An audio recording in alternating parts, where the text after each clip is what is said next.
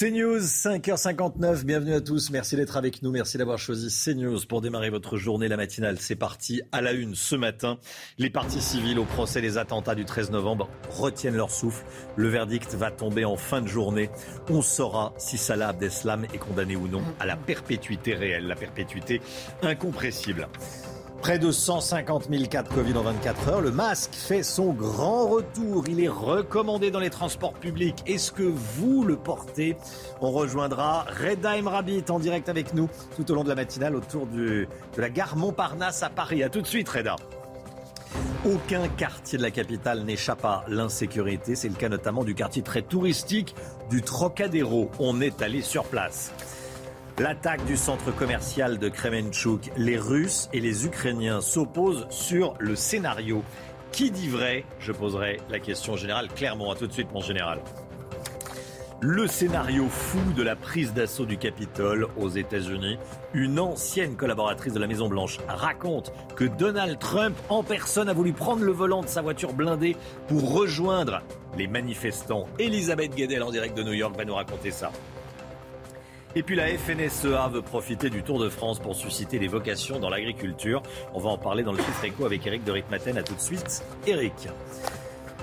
Le, procès des terroristes islamistes du 13 novembre touche à sa fin. La Cour d'assises spéciale de Paris va rendre son verdict aujourd'hui après dix mois d'audience. Et on saura ce soir si Salah Abdeslam est condamné ou non à la perpétuité réelle. En attendant, on va revenir sur ce procès hors norme à travers le regard des partis civils. Ce reportage est signé Mario Bazac. Jamais autant de places n'avaient été accordées aux parties civiles lors d'un procès. Elles sont 397 à s'être succédées à la barre pour raconter l'horreur. Me reconnaître en certaines d'entre elles, ça m'a un peu rassurée. Je me suis sentie moins seule sur certaines, euh, sur certaines choses. Sur le fond du dossier, la salle d'audience n'a pas été le théâtre d'aveux majeurs de la part des accusés. Pour la plupart d'entre eux, ils n'ont pas voulu aider la justice, euh, ni dénoncer qui que ce soit, ni même donner des précisions sur l'organisation. Seul Mohamed Abrini a reconnu qu'il aurait dû participer aux attaques. Salah Abdeslam, lui, a fait le choix de parler, mais son ambivalence interroge. Il est caméléon. Au début, il est arrivé avec une position très forte, et puis après, il a joué des partis civils, il a joué de la cour, il a joué des silences, il a joué de simili révélations. Quelle était la mission exacte de Salah Abdeslam? D'où proviennent les kalachnikovs des terroristes? Un attentat était-il prévu le soir du 13 novembre à l'aéroport d'Amsterdam? Des zones d'ombre demeurent. Mon fils Victor, 24 ans, a été assassiné à la belle équipe. On ne sait pas si c'est une cible opportuniste ou s'il y avait eu des repérages. Effectivement, ça peut nous chagriner un peu, mais en même temps, quelle importance De toute manière, le mal est fait. Contre les 20 accusés, des peines allant de 5 ans de prison à la perpétuité ont été requises. J'espère réellement, et comme ça a été dit, que ces hommes seront jugés à la hauteur de ce qu'ils ont fait et pas à la hauteur de l'événement lui-même parce que parce qu'effectivement, les assassins ne sont pas dans le box. Euh, moi, j'en ai vu trois et ils ne sont pas là. À quelques heures du verdict, certaines victimes éprouvent une part de soulagement, d'autres redoutent la fin d'une période intense d'entraide et de partage. Voilà, et à 7 heures, on sera avec Victor Rouard, qui est rescapé du Bataclan, auteur du livre Comment pourrais-je pardonner Victor Rouard, invité de la matinale? Il sera avec nous à 7 heures. Est-ce que vous allez porter le masque ce matin dans les transports en commun? Il n'est pas obligatoire. Mais hier, Elisabeth Borne a demandé au préfet et aux autorités sanitaires de l'encourager, le port du masque, dans les lieux clos. Hein. On va voir ce qu'il en est sur le terrain. On rejoint tout de suite Redem Rabbit et Thibault Marcheteau en direct de la gare Montparnasse à Paris. Reda, dites-nous, est-ce que les voyageurs sont masqués autour de vous ce matin? Alors le soleil vient de se lever et le moins qu'on puisse dire c'est que pour l'instant on aperçoit quelques masques sur les différents nez. On a pu l'apercevoir notamment au moment de l'arrivée de plusieurs euh, voyageurs en provenance des premiers trains qui arrivent ici. Alors effectivement pour l'instant on est dans l'ordre de la recommandation. Ce qu'on a pu observer depuis une trentaine de minutes en compagnie de Thibaut Marcheteau, c'est qu'on a affaire à une personne sur cinq qui porte le masque à peu près généralement des euh, personnes âgées. Vous l'avez dit, Elisabeth Borne pour l'instant reste dans la recommandation notamment dans les lieux de transport, mais aussi dans les lieux où la promiscuité est importante. On sait, l'état d'urgence va être levé euh, très prochainement d'ici euh, au 31 juillet. La question que l'on se pose ce matin, c'est de savoir si on devra aller jusqu'à la contrainte, jusqu'à un masque obligatoire dans les transports. On observera ça de très près dans les différents spots ici, gare Montparnasse. Merci beaucoup Reda, on va vous retrouver tout au long de la, de la matinale. Et puis est-ce que le pass sanitaire va faire son grand retour cet été avec la flambée des cas de contamination? Le gouvernement pourrait envisager de le remettre en place. Si beaucoup d'entre vous ont conservé leur application Tous Anti-Covid dans leur téléphone, les règles d'utilisation ne sont plus très claires pour tout le monde. C'est donc l'occasion de faire une petite piqûre de rappel. Augustin Donadieu. Il vous a accompagné durant plusieurs mois, vous a permis de manger en terrasse ou d'aller voir un film au cinéma le pass sanitaire pourrait faire son retour très bientôt. Bien qu'il soit toujours obligatoire dans les établissements de santé au passage de la frontière en provenance ou à destination de certains pays, le gouvernement envisage le retour de certaines mesures sanitaires dans notre quotidien avec l'appui de l'application Tous Anti-Covid. La plupart des gens ont gardé leur application Tous Anti-Covid sur leur téléphone. C'est là que c'est terrible, c'est que la technique, euh, par la facilité qu'elle nous apporte, permettra finalement euh, de remettre un outil euh, qui est euh, hautement liberticide. Attention, un message vous indiquant une expiration technique de votre passe vaccinal peut apparaître sous votre QR code. Pas de panique, cela ne concerne pas votre vaccination mais bien le certificat lui-même.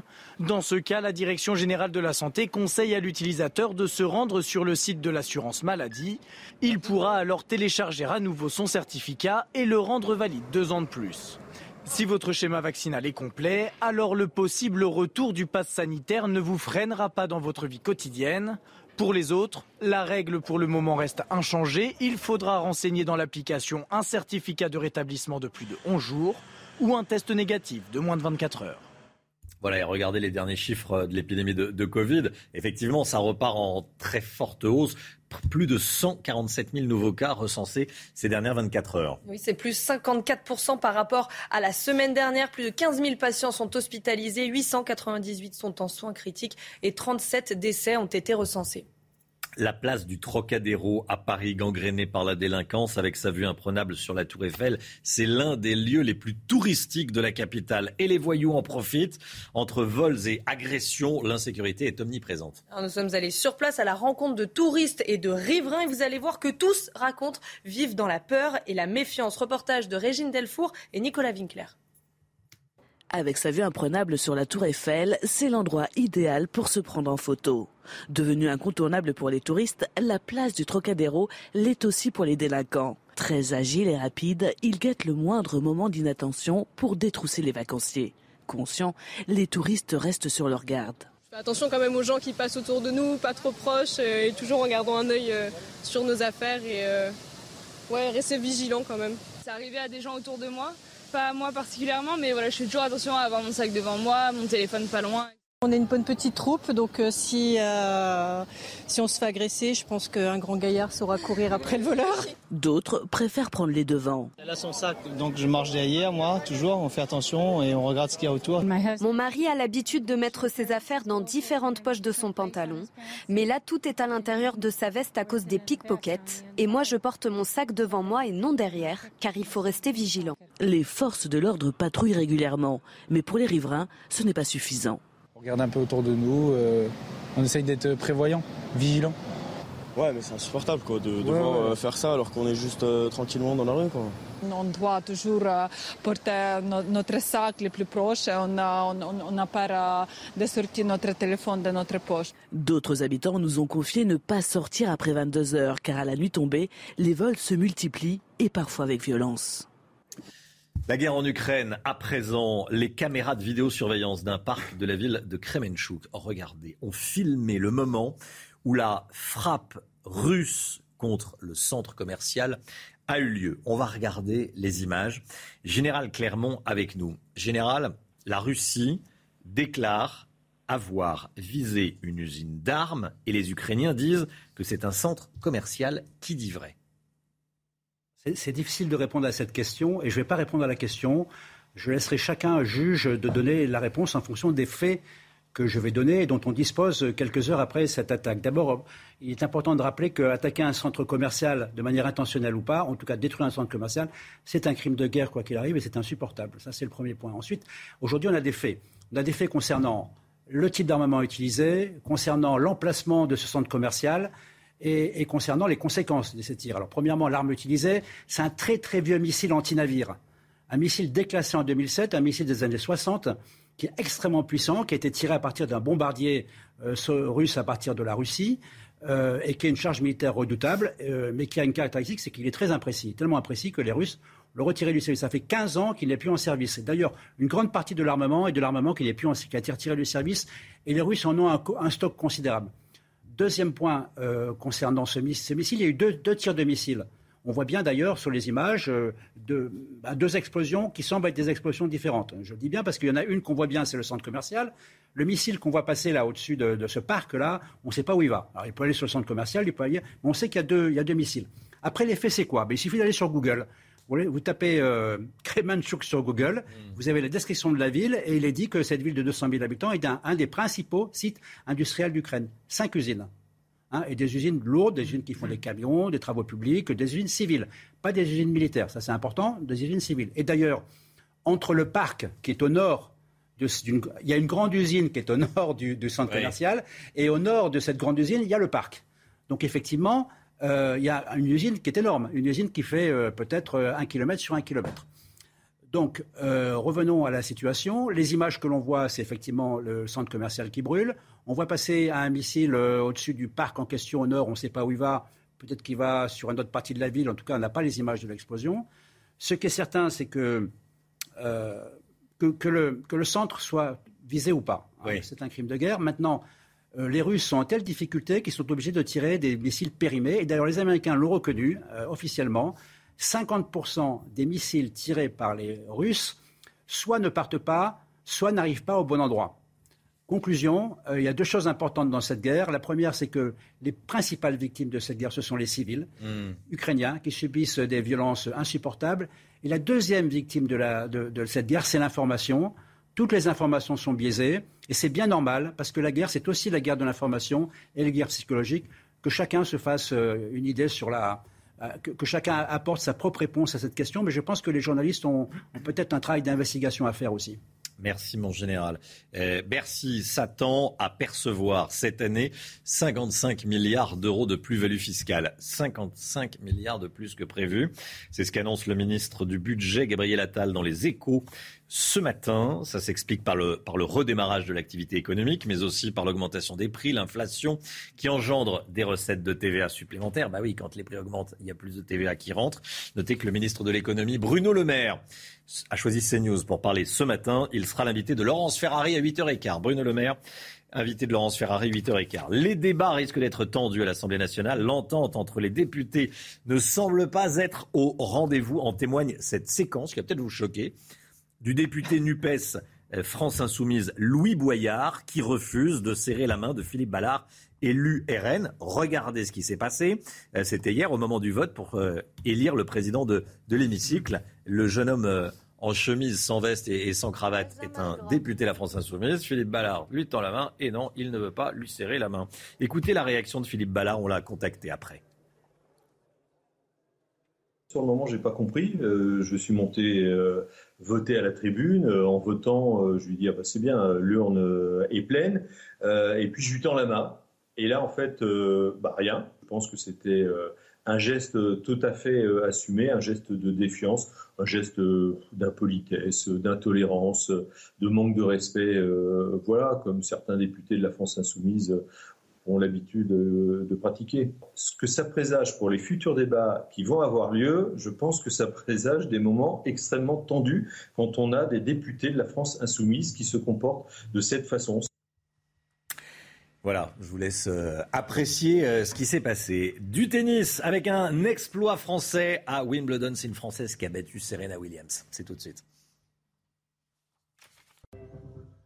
La Française Harmonitane a battu la légende Serena Williams en 3-7, 7-5, 1-6, 7-6. L'américaine de 40 ans n'avait pas joué en simple en tournoi depuis un an. L'ancienne numéro 1 mondial assure qu'elle ne s'était pas entraînée pour des matchs de 3 heures. Et puis regardez les autres résultats français de la journée du tournoi de Wimbledon qui va s'afficher avec les victoires de Grenier, Gasquet, Gaston et Cornet hier.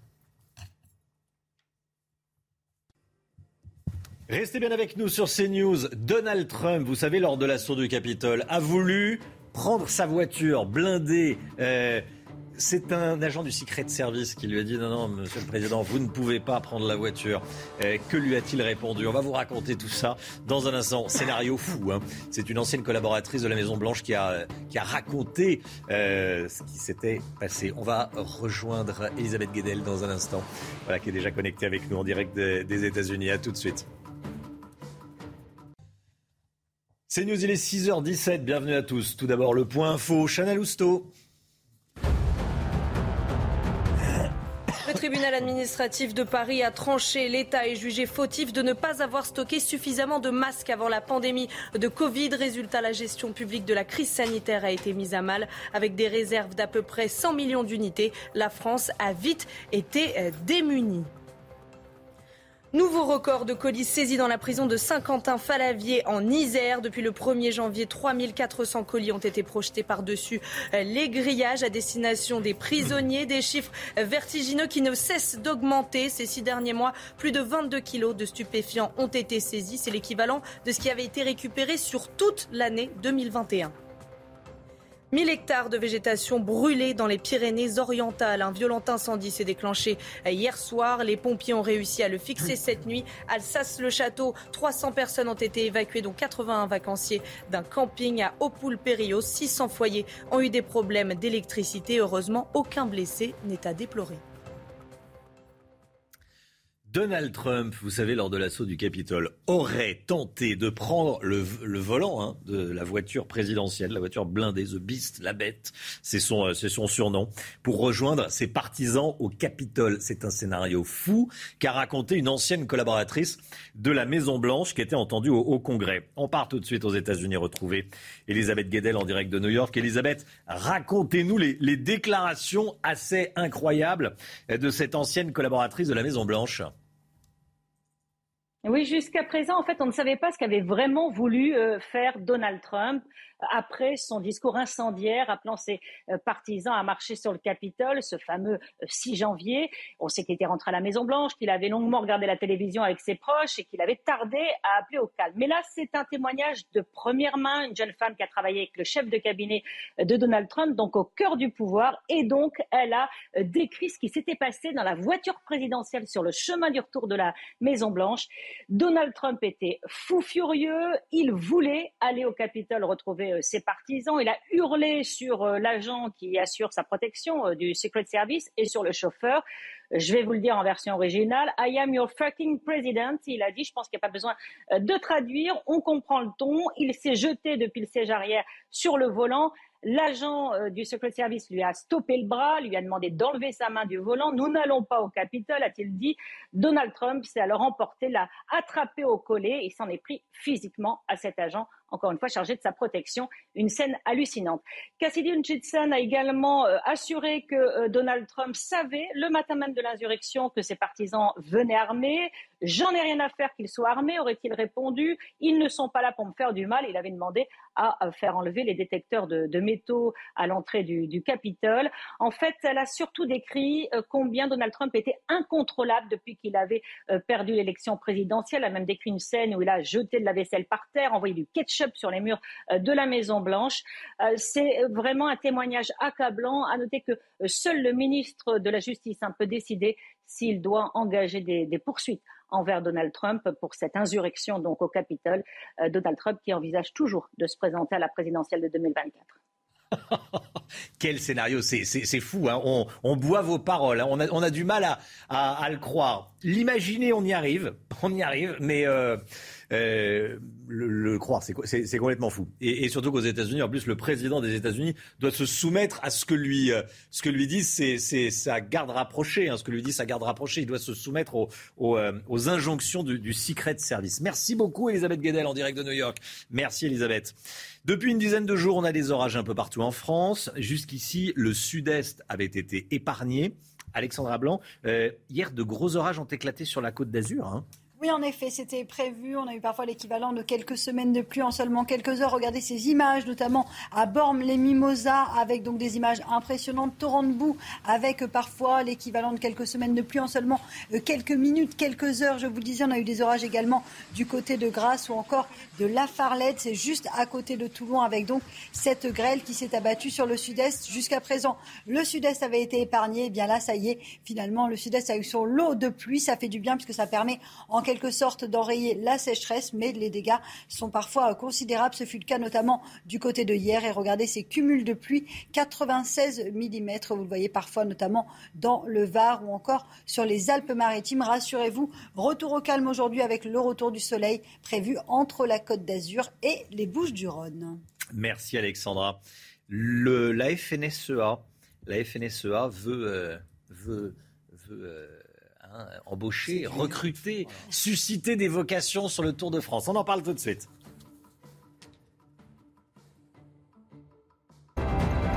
Rendez-vous avec Pascal Pro dans l'heure des pros, du lundi au vendredi de 9h à 10h30. Le chiffre éco avec cette initiative du plus gros syndicat agricole, la FNSEA, qui veut susciter des vocations chez euh, des jeunes pour euh, qu'ils se lancent dans l'agriculture. Où ça? Ils vont euh, communiquer sur le parcours du Tour de France. Il y a urgence, Eric de Ritmaten? Oui, il y a plus qu'urgence parce que vous savez, le nombre d'agriculteurs diminue à une vitesse grand V. Il n'en reste plus que 390 000 exploitants actifs, hein, alors qu'en 1982, on avait quand même 1 600 000. Donc vous vous rendez compte? Et le plus grave, c'est que hmm. sur ces 390 000 exploitants aujourd'hui en France, la moitié peut prendre sa retraite à tout moment. Oui, ils sont arrivés à l'âge de la retraite. Donc il y a urgence à aller recruter des jeunes. Alors c'est pour ça d'ailleurs que la FNSEA, donc la Fédération des exploitants agricoles, va pendant trois ans être sponsor parrain du Tour de France. Elle va participer à la caravane du Tour. Ça va coûter cher, mais en fait elle n'a pas le choix, hein, parce qu'il faut aller dire aux jeunes, il y a du travail. Et quand on dit il y a du travail, il y a 250 000 postes, vous vous rendez compte, à créer dans le secteur agricole rien que cette année. Donc vous voyez, là aussi, il y a une pénurie. Alors la caravane, elle touche 10 millions de personnes, donc c'est une vitrine fantastique. Vous avez 4 millions de téléspectateurs chaque jour. Il y aura des postes qui seront proposés au cours du Tour de France, donc par la FNSEA. Et Christiane Lambert le dit, hein, la présidente de la FNSEA, ça va coûter très très cher. Vous savez que le ticket maximum de, sponsoring, ça monte jusqu'à 10 millions d'euros. Alors elle a dit ah non, non, on n'ira pas jusqu'à là, bien sûr. Il n'y a quand même pas les moyens. Mais en tout cas, elle reconnaît que ça sera un prix à payer, oui, pour faire rentrer de jeunes agriculteurs dans ce métier qui vraiment lui aussi souffre de pénurie. Météo estivale aujourd'hui, sauf à l'ouest. On va voir ça dans un instant avec Alexandra Blanc. Mais tout de suite, tout d'abord, c'est la météo des plages. Alexandra Blanc, vous nous emmenez à Grasse. Oui, regardez, on prend la direction de Grasse dans les Alpes-Maritimes où les intempéries étaient au rendez-vous hier. Regardez des trompes d'eau, de la grêle, un temps euh, très très mitigé. On a eu parfois l'équivalent d'un mois de pluie en seulement euh, quelques heures entre le Var et les Alpes-Maritimes. Alors rassurez-vous, ça s'améliore aujourd'hui avec une journée estivale, excepté sur le nord-ouest avec l'arrivée d'une perturbation peu active mais qui donnera localement quelques nuages et puis quelques gouttes de pluie partout ailleurs. Plein soleil, notamment du côté de Grasse encore de Cannes. Et puis dans l'après-midi, la perturbation progresse un petit peu plus au sud, entre le sud-ouest, les Charentes ou encore en remontant vers le nord. Elle est peu active, elle donnera seulement quelques petits nuages. Le vent faiblit également en Méditerranée. C'est plutôt une bonne nouvelle puisque le risque d'incendie est toujours bien présent. Température plutôt douce ce matin, avec en moyenne 15 à Paris, 22 à Nice, 17 degrés à Perpignan. Et puis dans l'après-midi, ce sera estival, 27 degrés dans les rues de la capitale, 29 degrés en moyenne entre Lyon et Grenoble. Et vous aurez localement jusqu'à 32 degrés cet après-midi à Marseille. Température donc estivale, excepté sur le nord-ouest, avec 17 degrés pour la pointe bretonne. C'est News, il est 6h30, bienvenue à tous. Merci d'être avec nous. À la une ce matin, un record de saisie de colis jetés à des prisonniers à la prison de Saint-Quentin-Falavier dans l'Isère. Des armes, de la drogue, de la viande sont jetés par-dessus les murs, vous allez voir. Près de 150 000 cas de Covid en 24 heures. Le masque fait son grand retour. Il est recommandé dans les transports publics. Est-ce que vous le portez? On rejoindra Reda Emrabit autour de la gare Montparnasse à Paris. A tout de suite, Reda. Le procès de Jean-Marc Reiser à Strasbourg, la famille de la victime va témoigner à la barre aujourd'hui. La Suède et la Finlande vont pouvoir rentrer dans l'OTAN grâce à la levée du veto turc. Qu'est-ce que ça va changer, tiens, pour notre sécurité? Je poserai la question générale Clermont. A tout de suite, mon général. Les incendies de forêt ne concernent plus que le sud de la France. On verra que les forêts au nord de la Loire sont également fragilisées par la sécheresse et donc par le risque d'incendie. Et puis un député NUPES en chemise, sans veste et sans cravate refuse de serrer la main que lui tend un député RN avec Jonathan Sixou. On reviendra sur les premières heures tendues de la première assemblée à l'Assemblée nationale. Nouvelle assemblée. En prison, les colis pleuvent par-dessus euh, les grillages. C'est une pratique illégale, bien sûr, mais de plus en plus répandue, Chana. hein. des individus lancent des colis depuis l'extérieur de l'établissement pénitentiaire à destination des prisonniers. Alors cela peut être des stupéfiants, de l'alcool ou encore des armes blanches. Alors face à un nouveau record de saisie, les surveillants de la prison euh, Saint-Quentin-Falavier en Isère tirent la sonnette d'alarme. Jeanne Cancard. Sur les réseaux sociaux, les lanceurs de colis se mettent en scène en pleine action. Dans la plupart des prisons de France, quotidiennement, il pleut de la marchandise. Téléphone, drogue, armes blanches, nourriture, les colis envoyés depuis l'extérieur contiennent de tout. Ça, c'est le shit. Il y a deux ou trois plaquettes. La viande. Et les bouteilles, elles sont pas passées. Un phénomène qui n'est pas nouveau, mais qui est grandissant. Rien que dans le centre pénitentiaire de Saint-Quentin-Falavie en Isère, 3400 colis ont été projetés depuis le 1er janvier et moins de 1400 ont pu être interceptés par le personnel. Le reste est entre les mains des détenus. Des chiffres vertigineux qui doublent d'année en année. Durant ces six derniers mois seulement, 22,5 kilos de stupéfiants ont été saisis. C'est l'équivalent de ce qui avait été récupéré par le personnel sur toute l'année 2021. Une impressionnante dérive dénoncée par les syndicats qui pointent du doigt la complexité de ce fléau. La population pénale s'adapte aux barrières qu'on peut dresser, quelles qu'elles soient. Et, euh, et, euh, par exemple, à Bourg-en-Bresse, ils ont serré les mailles des filets au-dessus des, euh, des, des cours de promenade. Eh bien, euh, les, les projeteurs projettent des colis plus petits. Les lancers illicites de colis seraient rémunérés en moyenne 100 euros, un phénomène très lucratif qui semble aujourd'hui impossible à endiguer. Le procès des terroristes islamistes du 13 novembre touche à sa fin. La Cour d'assises spéciale de Paris va rendre son verdict aujourd'hui, après dix mois d'audience. Elle délibère depuis lundi dans un lieu tenu secret et placé évidemment sous surveillance. On saura donc ce soir si Salah Abdeslam est condamné ou non à la perpétuité euh, réelle. Écoutez, Bruno, c'est un rescapé du Bataclan. Il espère que les accusés seront jugés à la hauteur de ce qu'ils ont fait.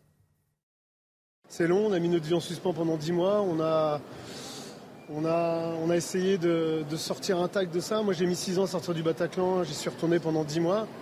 Il a fallu le faire, maintenant on, est vraiment impatient que ça s'arrête. Après, euh, la justice va faire son travail, j'espère réellement, et comme ça a été dit, que ces hommes seront jugés à la hauteur de ce qu'ils ont fait, et pas à la hauteur de l'événement lui-même, parce que parce qu'effectivement, les assassins ne sont pas dans le box. Euh, moi, j'en ai vu trois et ils sont pas là. J'en ai, vu un mourir et euh, il y en a deux, je sais qu'ils sont morts à côté de moi. Donc, euh, c'est pour ça. Et, pour nous, il est important réellement que la justice, parce que un truc qui est sûr, c'est que la seule réponse qu'on peut emporter à la, barbarie et au terrorisme, c'est un, c'est une démocratie et une justice juste. Voilà, et soyez là à 7h si vous le pouvez. On sera avec Victor Rouard, qui est rescapé du Bataclan, auteur du livre Comment pourrais-je pardonner? Il sera avec nous sur ce plateau. Voilà, c'est le. Et on sera également avec Maître Samia Maktouf à, à 8h. L'épidémie de Covid à présent, les cas de contamination continuent de grimper en France, c'est moins qu'on puisse dire. Regardez les derniers chiffres. 148 000, 147 248 nouveaux cas recensés en 24 heures seulement, Chana. hein. Oui, c'est plus 54% par rapport à la semaine dernière. Plus de 15 000 patients sont hospitalisés, 898 sont en soins critiques. Enfin, 37 décès ont été recensés. Et la question qu'on se pose tous, est-ce que je remets le masque ou pas? C'est recommandé. Désormais, on part tout de suite retrouver Reda Emrabid dans le quartier de la, de la gare Montparnasse. hein. Et oui, Reda qui est devant une station de bus. Reda, est-ce que les passagers portent le masque ce matin? Eh bien, pour être honnête, pour l'instant, ce n'est pas une majorité de, de, franciliens qui portent le masque. On est effectivement devant cette station de bus où on a pu apercevoir euh, beaucoup de personnes rentrer et sortir, notamment avec des chauffeurs qui eux aussi ne portaient pas de masque. Mais les images qui sont euh, les plus impressionnantes, c'est surtout devant le parvis de la gare Montparnasse qui se trouve juste derrière moi. Ce parvis, on aperçoit très très peu de personnes porter pour l'instant euh, le masque. On peut chiffrer ça depuis tout à l'heure avec Thibaut Marcheteau. Ça fait une heure qu'on est là désormais à à peu près une personne sur cinq, une personne sur six notamment les personnes âgées. Alors toute la question est là, recommandation ou contrainte On sait pour l'instant, le gouvernement a opté pour la recommandation par la voix d'Elisabeth Borne qui a parlé de porter le masque dans les lieux où la promiscuité est importante, notamment dans les transports. Mais est-ce que cela pourrait aller jusqu'à la contrainte? On le sait aussi, l'état d'urgence s'arrête que 31 juillet. Devra-t-il se poursuivre avec ce record des cas? En tout cas, pour l'instant, à Paris, les recommandations ne sont pas vraiment écoutées. Merci beaucoup, Reda Emrabit. On va vous retrouver tout au long de la, matinale, hein, en fil rouge. Comme tous les matins, on vous consulte dans la matinale, toujours au sujet de la, de la Covid. Est-ce que vous craignez un retour du pass sanitaire? Vous savez qu'il fallait montrer pour euh, aller boire un café, euh, déjeuner au restaurant, dîner ou aller au cinéma. Écoutez vos réponses, c'est votre avis. Pour moi, le pass sanitaire n'est pas une restriction, c'est une mesure qu'on doit adopter pour se protéger tous. Bon, aucune envie de, du retour du pass sanitaire. Ça prive de liberté des personnes qui ne sont pas vaccinées. C'était rentré dans nos quotidiens, il faut le retourner. Il faut qu'il revienne, c'est tout. Ça me dérange énormément parce que déjà je ne suis pas vaccinée du tout et j'ai pas envie de me vacciner. Je suis vaccinée donc euh, après euh, voilà, j'ai pas de problème avec ça. Euh, bien sûr que je le redoute euh, parce que ça nous limite. Voilà, chacun a son avis, eh, évidemment. Troisième jour du procès de Jean-Marc Reiser, l'assassin présumé de Sophie Le Tan. Aujourd'hui, la famille de la victime est attendue à la barre. Et la Cour va en apprendre plus sur Sophie, cette étudiante de 20 ans, tuée le jour de son anniversaire. Les précisions de Noémie Schulz qui suit ce procès pour CNews. La cour d'assises va faire connaissance avec Sophie Le Tan, tuée le jour de ses 20 ans par Jean-Marc Reiser, une étudiante en économie et gestion, réceptionniste la nuit dans un hôtel pour financer ses études. Ses parents, son frère, sa sœur devraient venir évoquer sa mémoire, un moment du procès indispensable pour leur avocat, Maître Velzer. Dans un procès d'assises, la procédure française est tournée, et c'est pas choquant, autour de l'accusé. Mais il faut parler de la victime. Sophie, on n'a pas dit grand-chose pour l'instant sur Sophie. Il faut qu'on sache qui est Sophie, cette fille qui le 7 septembre 2018 avait 20 ans, qui était aimée de tout le monde. Il faut que la maman parle, il faut que le papa parle, il faut que la sœur parle. Et puis il faut que la cour fasse connaissance avec cette victime qui a été massacrée, et démembrée. Mais les proches de Sophie Le Tan n'auront peut-être pas la force de s'approcher de la barre. Lundi, sa mère a fait un malaise après l'entrée dans le box de Jean-Marc Reiser. Se tenir à quelques mètres de lui était insurmontable. Si elle n'est pas en état de prendre la parole, un cousin de Sophie Le Tan euh, devrait le faire pour raconter Sophie et dire comment sa disparition a détruit sa famille. La guerre en Ukraine, le président turc a levé son veto à l'entrée de la Suède et de la Finlande dans euh, l'OTAN. Il s'y opposait depuis plus d'un mois. C'est une sorte de coup de théâtre hein, au sommet de l'OTAN à, Madrid. Général, clairement avec nous, qu'est-ce que ça va changer pour l'OTAN? Est-ce que ça va accroître notre sécurité? D'abord, on peut se féliciter du fait que, les, Turcs aient levé non pas leur veto, mais leur chantage. Et ils ont obtenu satisfaction de la part des Finlandais et des Ukrainiens sur des questions liées au terrorisme et au Kurdistan.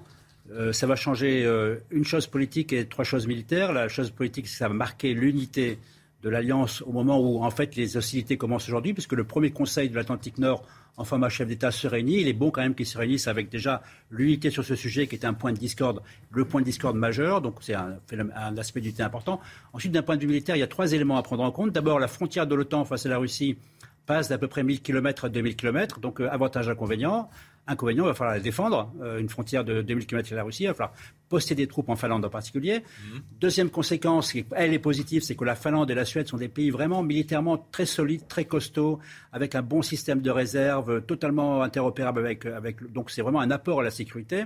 Troisième conséquence, et celle-là, elle est majeure aussi pour la Russie, c'est que la, ces deux pays contrôlent la mer Baltique. Et la mer Baltique, aujourd'hui, oui. c'est une mer stratégique pour la Russie. Et cette mer Baltique devient un lac de l'OTAN euh, qui va restreindre la liberté de manœuvre de deux flottes fondamentales pour la Russie. D'abord, la flotte de la mer Baltique est à Kaliningrad, dont on a entendu parler récemment, et une autre, une flotte encore plus importante, qui est la flotte océanique, qui est à Mourmansk, hein, à côté de, au, nord de la, au nord de la Russie, à côté de la Pour conclure, euh, unité ou unité de façade, moi je pense que c'est une unité de façade. Euh, la Russie est adepte du double jeu, double jeu en Syrie, double jeu avec la Grèce, double jeu également avec l'Ukraine, puisqu'elle ne soutient pas les sanctions de la Russie, mais elle donne des drones aux Ukrainiens. Donc là, quoi qu'il arrive, la Turquie restera le gros caillou dans la chaussure de l'OTAN pour encore de nombreuses années. Général Clermont, tous les matins avec nous. Merci beaucoup du tennis. Harmonitane, la française Harmonitane a battu Serena Williams. Eh oui, euh, c'est une française qui a battu Serena Williams à Wimbledon. On en parle tout de suite.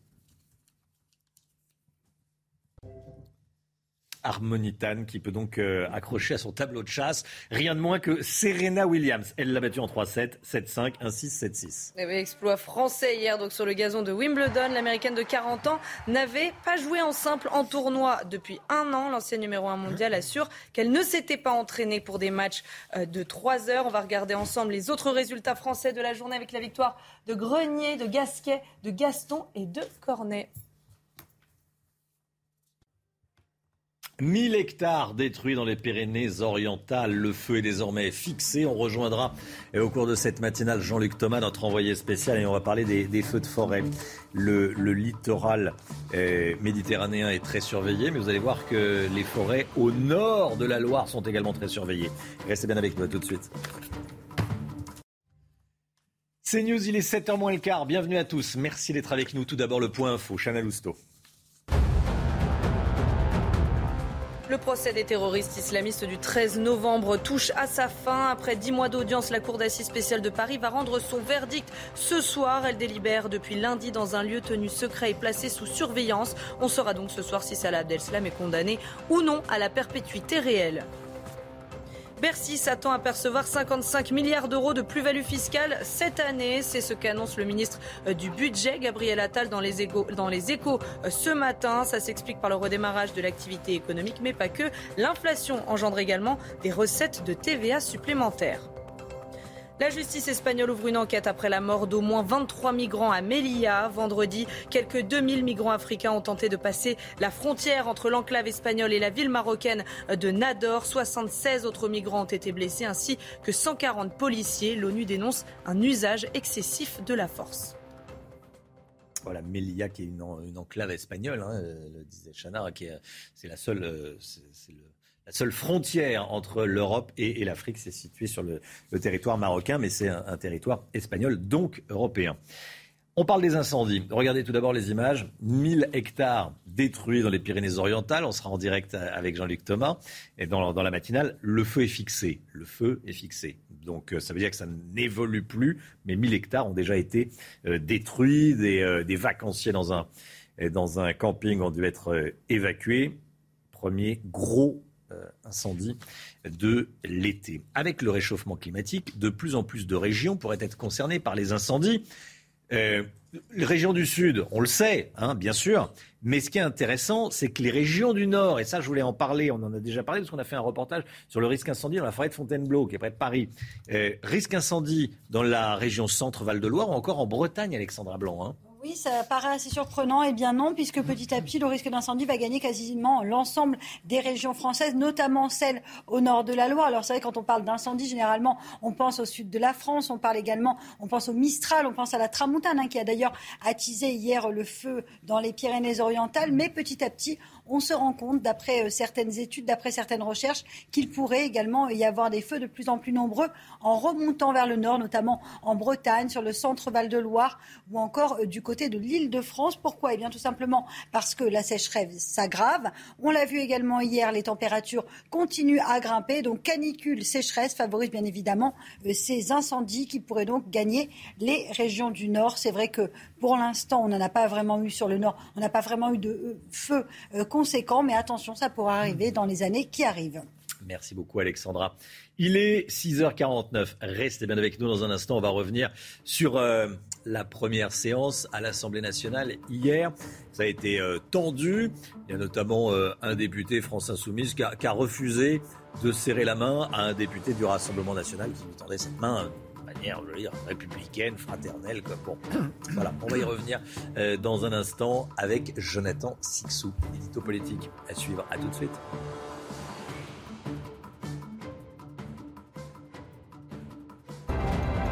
Rendez-vous avec Jean-Marc Morandini dans Morandini Live du lundi au vendredi de 10h30 à midi. L'édito politique avec vous, Jonathan Sixou. La première séance de euh, la nouvelle Assemblée nationale n'a pas été avare en surprise. Les députés ont donné le ton de cette législature. Et quoi qu'il arrive, il y aura des polémiques. Hein. Euh, oui, et dès le début, ça a commencé euh, hier avec les élus LFI qui se sont illustrés par un esprit bien peu républicain. Durant cette première séance, les députés ont élu le président de l'Assemblée.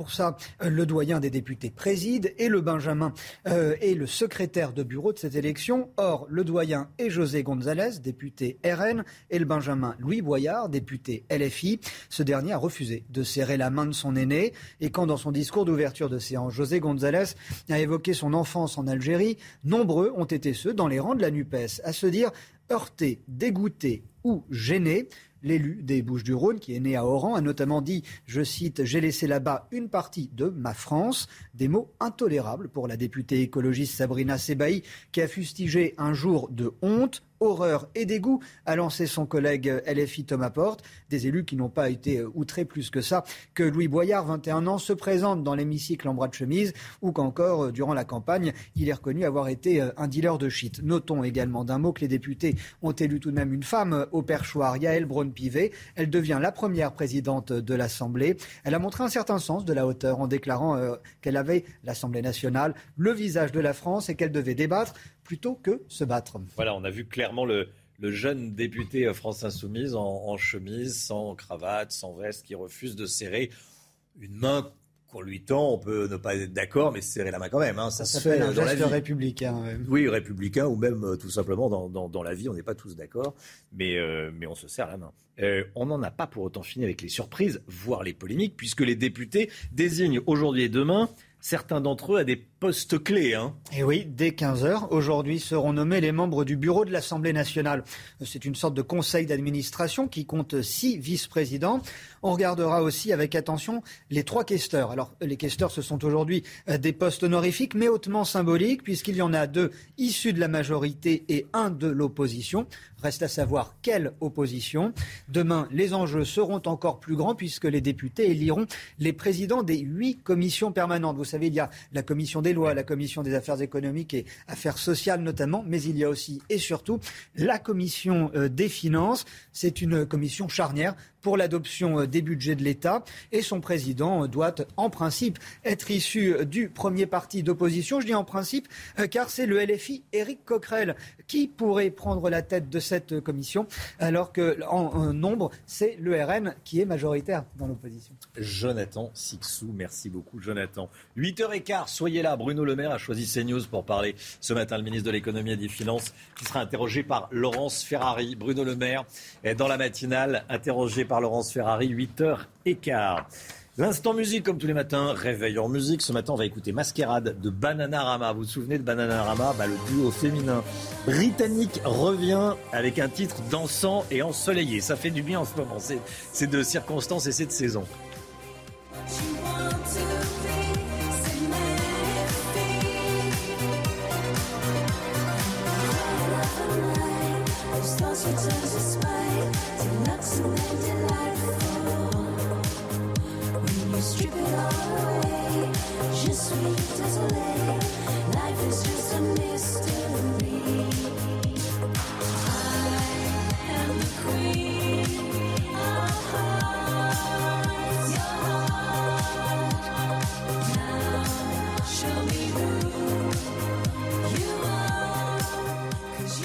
Bananarama qui revient, Masquerade. Voilà, on vous fait peut-être découvrir ce matin. 6h56, restez bien avec nous tout de suite, c'est le temps, Alexandra Blanc.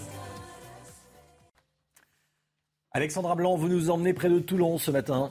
Prend la direction de La Farlède. Et oui, euh, cette ville qui n'a donc pas échappé à la grêle puisque les intempéries étaient bien présents hier dans le sud-est avec donc de la grêle, de fortes pluies. On l'a vu notamment à Grasse ou encore à Bormes-les-Mimosas et un temps très instable. On a eu parfois l'équivalent de trois semaines à un mois de pluie en seulement euh, quelques heures. Alors aujourd'hui, retour à un temps beaucoup plus calme. Néanmoins, ça ne sera pas le grand beau euh, sur la façade ouest avec l'arrivée dès ce matin d'une nouvelle perturbation. Alors elle est très très peu active mais elle donnera tout de même quelques averses entre les Charentes et les côtes de la Manche partout ailleurs. Plein soleil. À noter également le vent qui faiblit en Méditerranée. Ça y est, absence de Mistral et de Tramontane. C'est une très bonne nouvelle pour les risques d'incendie. Et puis dans l'après-midi, la perturbation, on la retrouve principalement entre le Pays Basque, la, Vendée, les Charentes ou encore en remontant euh, vers le nord avec donc localement euh, quelques nuages, quelques averses et donc parfois un temps un petit peu plus mitigé également euh, sur la pointe bretonne avec quelques coups de tonnerre attendus sur le nord de la Bretagne. Mais partout ailleurs, c'est vraiment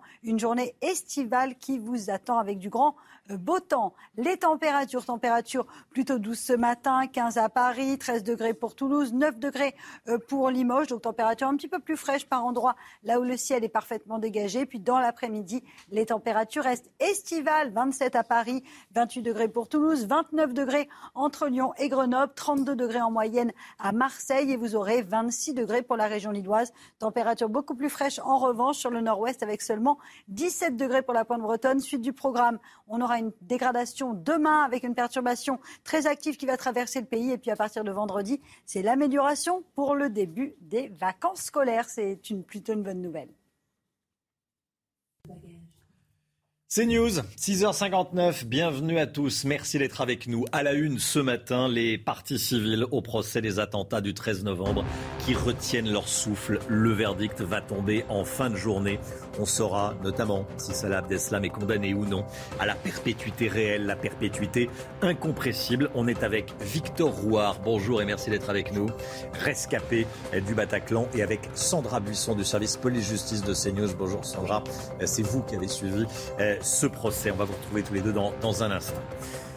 Près de 150 000 cas de Covid en 24 heures. Le masque fait son grand retour. Il est recommandé désormais dans les transports publics. Tiens, est-ce que vous le portez? On rejoindra Reda Rabbit autour de la gare Montparnasse à Paris. A tout de suite, Reda. La FNSEA veut profiter du Tour de France pour susciter des vocations dans l'agriculture. On va en parler dans le chiffre éco avec Eric de Ritmaten. Et puis une aide pour les automobilistes d'Île-de-France qui veulent convertir leur voiture au bioéthanol. Est-ce que ça pourrait être généralisé à tout le pays? De quoi parle-t-on exactement? On verra ça avec Pierre Chasseret. Le procès des terroristes islamistes du 13 novembre touche à sa fin. La Cour d'assises spéciale de Paris va rendre son verdict aujourd'hui après dix mois d'audience. Elle délibère depuis lundi dans un lieu tenu secret et placé évidemment sous très haute surveillance. Et on saura donc ce soir si Salah Abdeslam est condamné ou non à la perpétuité réelle. En attendant, on va revenir sur ce procès hors norme à travers le regard des partis civils. Ce reportage est signé Mario Bazac. Jamais autant de place n'avait été accordée aux partis civils lors d'un procès.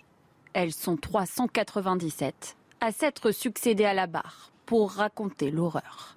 Me reconnaître en certaines d'entre elles, ça m'a un peu rassurée. Je me suis sentie moins seule sur certaines, euh, sur certaines choses.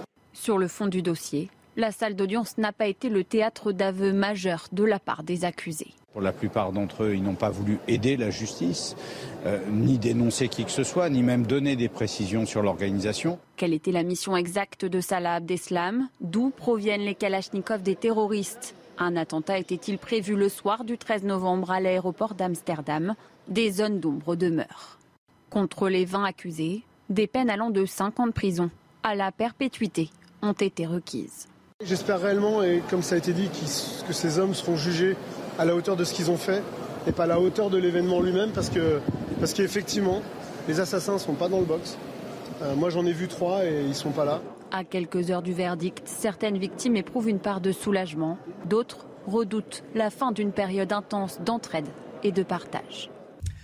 L'épidémie de Covid, les cas de contamination continuent de grimper en France. On va regarder les tout derniers chiffres ensemble. 147 248 nouveaux cas confirmés en, en seulement 24 heures. Alors c'est vrai que ce sont les chiffres toujours un petit peu gonflés de l'après-week-end, mais près de 150 000 cas tout de même en 24 heures. Eh, c'est plus 54 par rapport à la semaine dernière. Plus de 15 000 patients sont hospitalisés, 898 sont en soins critiques. Enfin, 37 décès ont été recensés ces dernières 24 heures. Et cette question euh, qu'on se pose tous, est-ce qu'on remet le masque ou pas?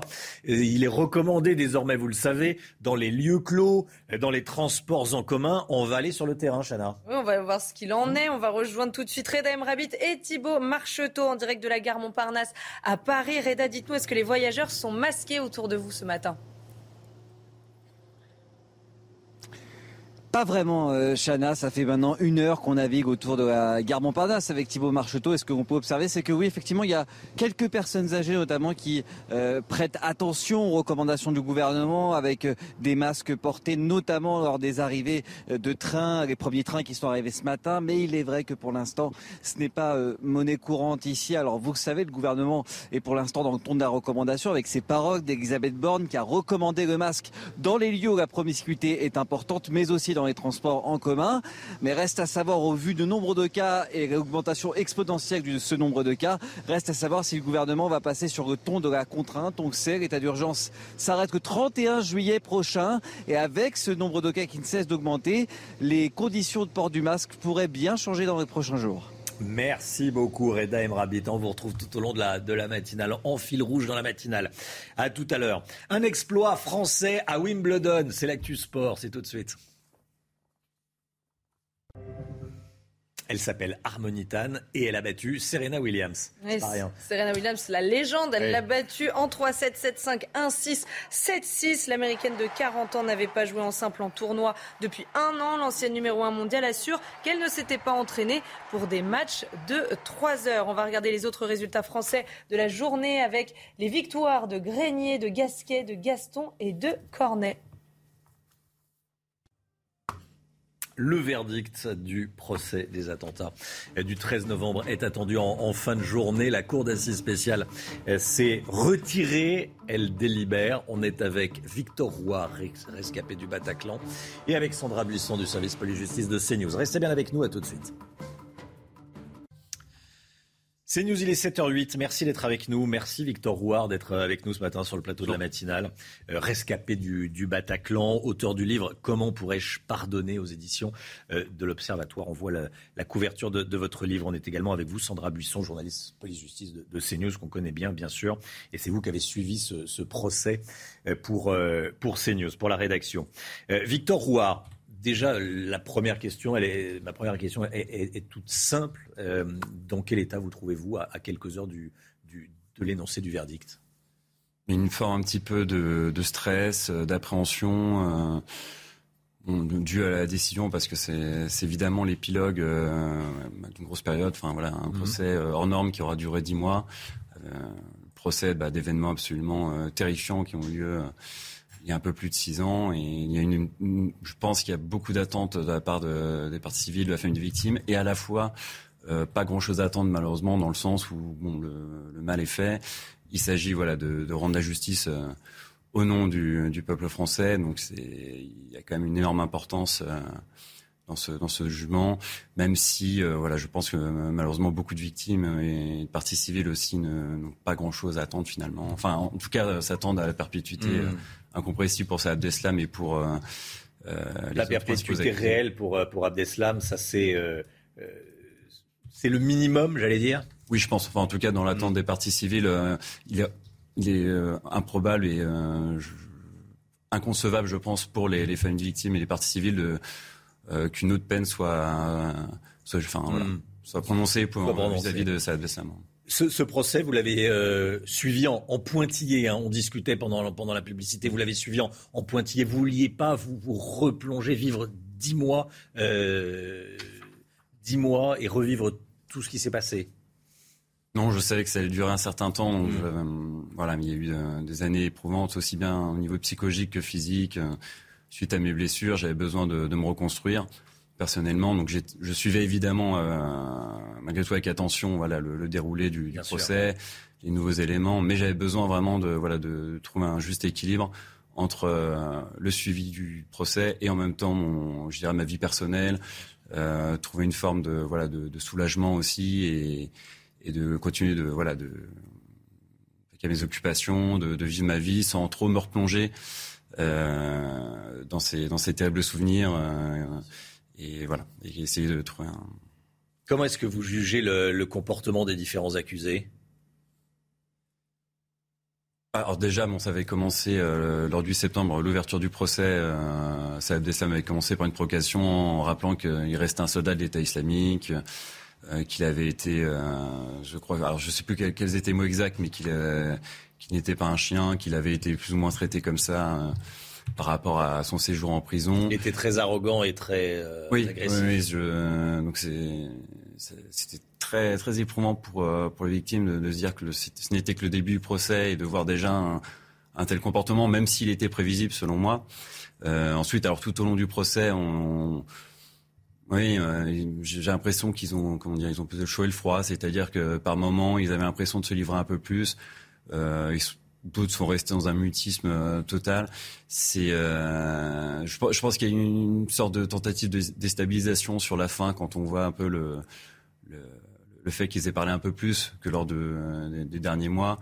Bon, je pense qu'il, ne faut pas être dupe de tout ça. Euh, ils ont rappelé, voilà, que globalement, ils restaient, euh, ils adhéraient toujours à la même idéologie, l'islamisme. Bon, j'ai du mal à croire qu'ils, euh, qu'ils puissent faire acte de repentance, même si ils ont, pour certains, euh, voulu s'excuser. Je pense que, voilà, la Cour ne doit pas être dupe selon moi, il s'agit quand même d'une tactique, de déstabilisation. Bon, sans, être totalement au courant de leur sincérité, je, j'en doute quand même euh, personnellement. Est-ce que les victimes ont été assez écoutées, selon vous? Est-ce que vous avez été, vous, assez écoutés alors, pendant euh, ce procès, pendant les dix mois bah, les, Donc les parties civiles ont pu voilà, donc, témoigner euh, longuement. Il y a eu d'ailleurs des témoignages bouleversants pour ma part, je, je ne l'ai pas fait. Mais euh, j'ai assisté ne, notamment à certaines audiences à ce moment-là, donc j'ai pu euh, voir à quel point, bon, moi, moi, personnellement, j'ai eu la chance de m'en sortir, de pouvoir revivre en quelque sorte et de faire en sorte que mes que les, que les blessures cicatrisent petit à petit, mais évidemment c'est un mal qui restera, euh, enfin c'est des souvenirs terribles qui resteront ancrés en moi.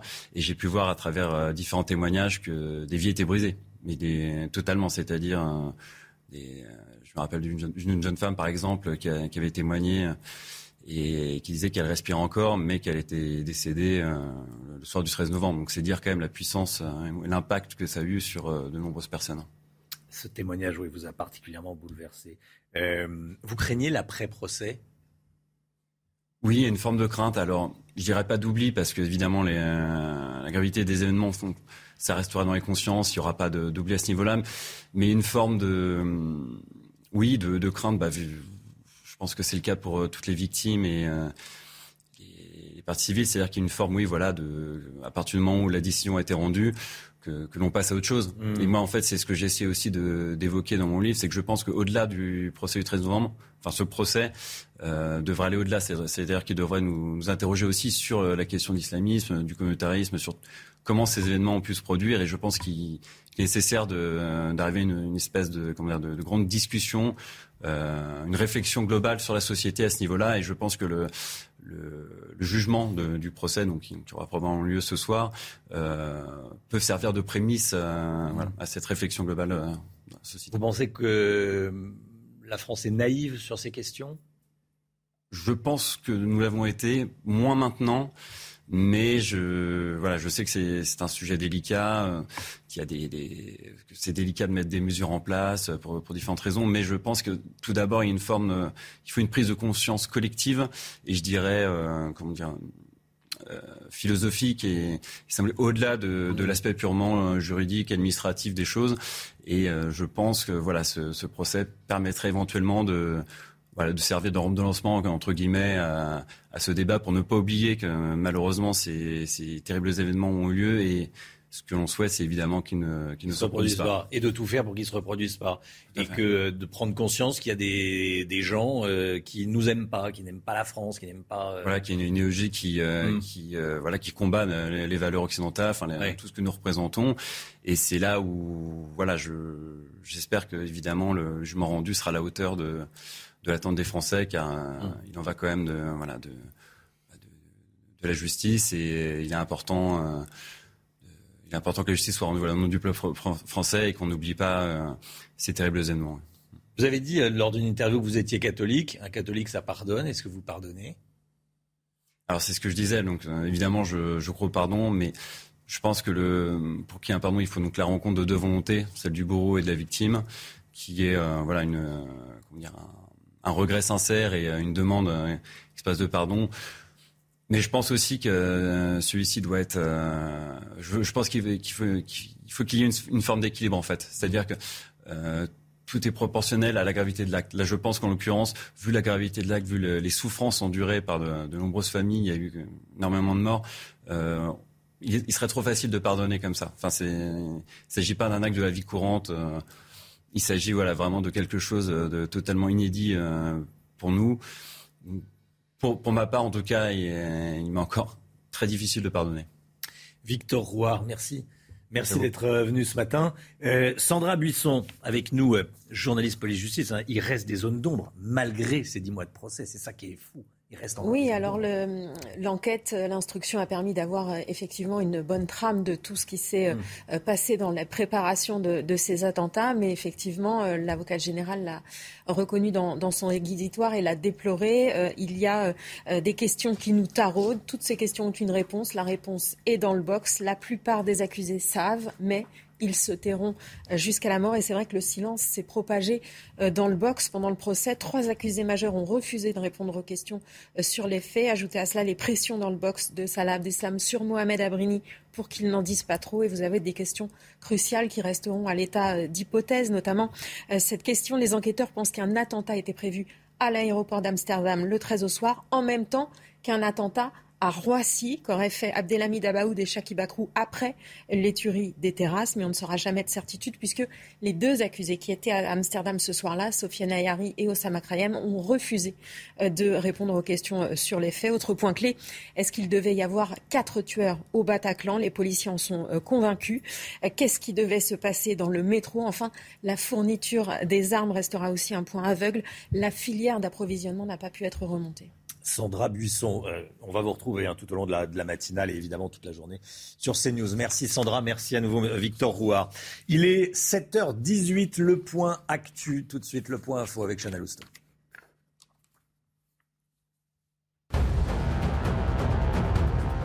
L'assaut du Capitole. Ce soir-là, Donald Trump aurait tenté de prendre le volant de la voiture présidentielle The Beast pour rejoindre ses partisans. C'est un scénario complètement fou raconté par une ancienne collaboratrice de la Maison-Blanche au Congrès. Donald Trump qui aurait perdu son sang-froid et aurait attrapé un policier en charge de sa sécurité au collet. I'm the fucking president, a-t-il dit. Pas besoin de traduction avant d'ajouter Amenez-moi au Capitole tout de suite. Le tribunal administratif de Paris a tranché. L'État est jugé fautif de ne pas avoir stocké suffisamment de masques avant la pandémie de Covid. Résultat, la gestion publique de la crise sanitaire a été mise à mal avec des réserves d'à peu près 100 millions d'unités. La France a vite été démunie. Nouveau record de colis saisis dans la prison de Saint-Quentin-Falavier en Isère. Depuis le 1er janvier, 3400 colis ont été projetés par-dessus les grillages à destination des prisonniers. Des chiffres vertigineux qui ne cessent d'augmenter. Ces six derniers mois, plus de 22 kilos de stupéfiants ont été saisis. C'est l'équivalent de ce qui avait été récupéré sur toute l'année 2021. Merci Chana. L'écho tout de suite avec Eric de Ritmaten. On va parler de la FNSEA, euh, le syndicat agricole qui veut susciter des vocations sur le Tour de France. C'est tout de suite. La FNSEA va faire de la pub sur le Tour de France, Eric de Maten. Hein. Alors, elle va susciter euh, des, vocations. Hein, euh, recruter indirectement, en tout cas, voilà. Mais si vous voulez, ce qui est important, c'est de se dire qu'il y a urgence, parce que vous avez aujourd'hui 390 000 agriculteurs actifs, exploitants actifs, et c'est vrai que les, exploitations ont grossi, sont de plus en plus grandes, elles se sont regroupées, et donc il y a un besoin de main-d'œuvre. Alors pour cela, eh bien, la FNSEA, qui est le syndicat agricole, pendant trois ans sera parrain du Tour de France. Ça va coûter un certain prix, mais c'est au moins pour faire connaître ce métier qui est méconnu et à tort, mal aimé, dit euh, la présidente de la FNSEA. Il y a 250 000 postes à créer, donc de la main-d'œuvre à rechercher. En plus, le Tour de France touche 10 millions de personnes hein, sur le bord des routes et puis surtout 4 millions de téléspectateurs. Donc il y a du monde, il y a des emplois à créer et euh, ce sponsoring, c'est vrai que peut coûter cher, mais c'est le prix à payer justement pour faire venir du monde, pour sensibiliser les jeunes qui peuvent rejoindre cette, euh, ce secteur qui souffre aujourd'hui de pénurie de main-d'œuvre. C'est News, il est 7h20 dans un instant avec Pierre Chasseret. Bonjour Pierre. Bonjour On va parler d'une initiative de la région euh, Île-de-France qui euh, va faire un petit chèque aux automobilistes qui veulent se convertir, convertir leur voiture en tout cas au bioéthanol. Est-ce que ça peut euh, se comment dire, se diffuser Est-ce que c'est une idée qu'on peut retrouver un peu partout en, France, tiens, dans d'autres régions Comment ça fonctionne exactement? Est-ce que toutes les voitures peuvent basculer dans le, dans le bioéthanol? Ce sont des questions eh, auxquelles vous allez répondre, Pierre, dans, dans un instant. Eh, bon réveil à tous. À tout de suite. Rendez-vous avec Pascal Pro dans l'heure des pros, du lundi au vendredi de 9h à 10h30. La voiture avec vous, Pierre Chasseret. Bonjour Pierre. Bonjour Romain. Bonne nouvelle pour les automobilistes d'Île-de-France. La région va accorder une aide de 500 euros aux automobilistes franciliens qui souhaitent convertir leur voiture au bioéthanol. Expliquez-nous. Alors attention, déjà, cette offre va être limitée aux 30 000 premiers dossiers. Enfin, c'est pas anodin, 30 000 dossiers, c'est pas mal. Hein.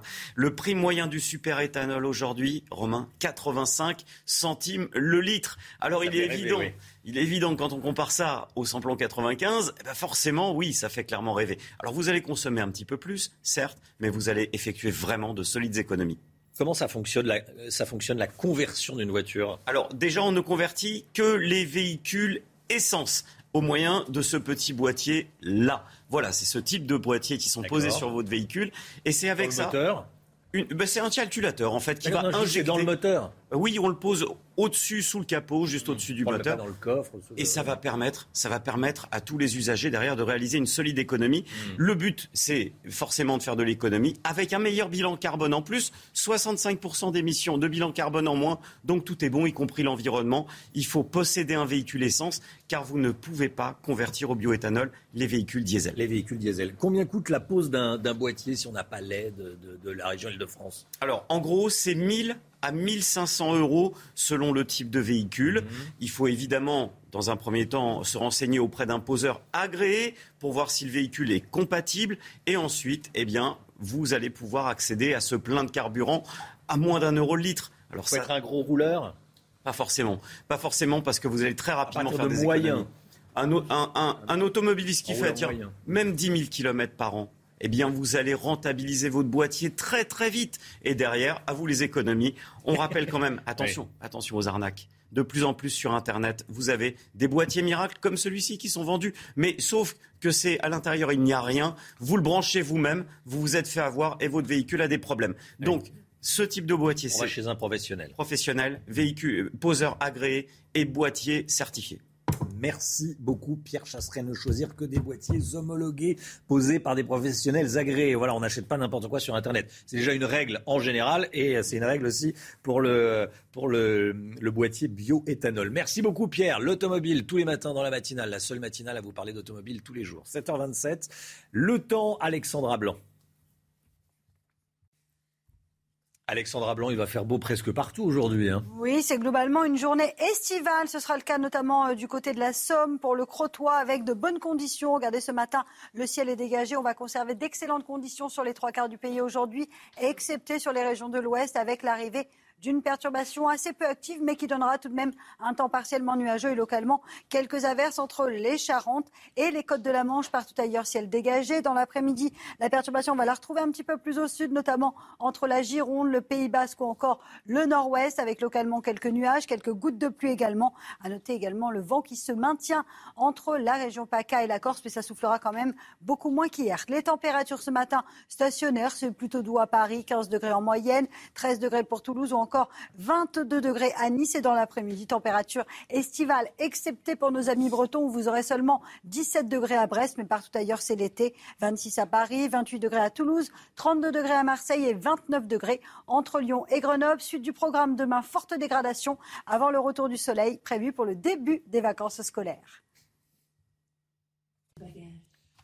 C'est News, il est 7h30. Merci d'être avec nous. On est le mercredi 29 juin. À la une ce matin, ce record de saisie de colis jetés à des prisonniers à la prison de Saint-Quentin-Falavier. C'est dans l'Isère. Des armes, de la drogue, de la viande sont jetés par-dessus les murs. Vous allez voir. Près de 150 000 cas de Covid en 24 heures. Le masque fait son grand retour. Il est recommandé dans les transports publics. Est-ce que vous le portez? On va rejoindre Redheim Rabbit autour de la gare Saint-Lazare à Paris. Et même dans la gare Saint-Lazare à Paris. A tout de suite, Reda. Et puis un député NUPES en chemise, sans veste, sans cravate, qui refuse de serrer la main que lui tend euh, un député RN. Ça se passe comme ça dans la vie de, tous les jours. Eh bien, euh, Là, le député NUPES et les filles a refusé cette main tendue. Jonathan Sixou, avec vous, on va revenir sur les premières heures tendues justement de la nouvelle Assemblée. A tout de suite, Jonathan. En prison, les colis pleuvent par-dessus les grillages, par-dessus les murs. C'est une pratique illégale, bien sûr, mais de plus en plus répandue. Des individus lancent des colis depuis l'extérieur de l'établissement pénitentiaire à destination des prisonniers.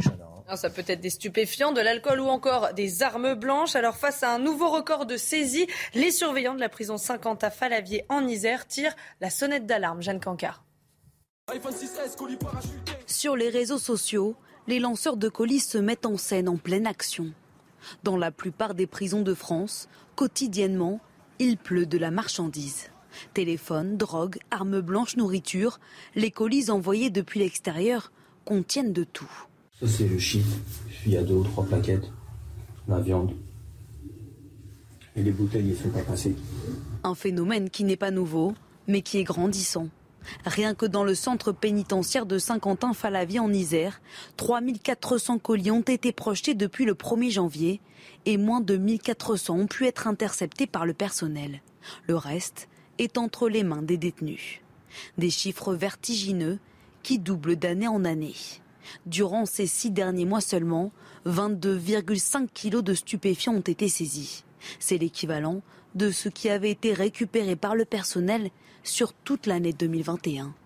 Une impressionnante dérive dénoncée par les syndicats qui pointent du doigt la complexité de ce fléau. La population pénale s'adapte aux barrières qu'on peut dresser, quelles qu'elles soient.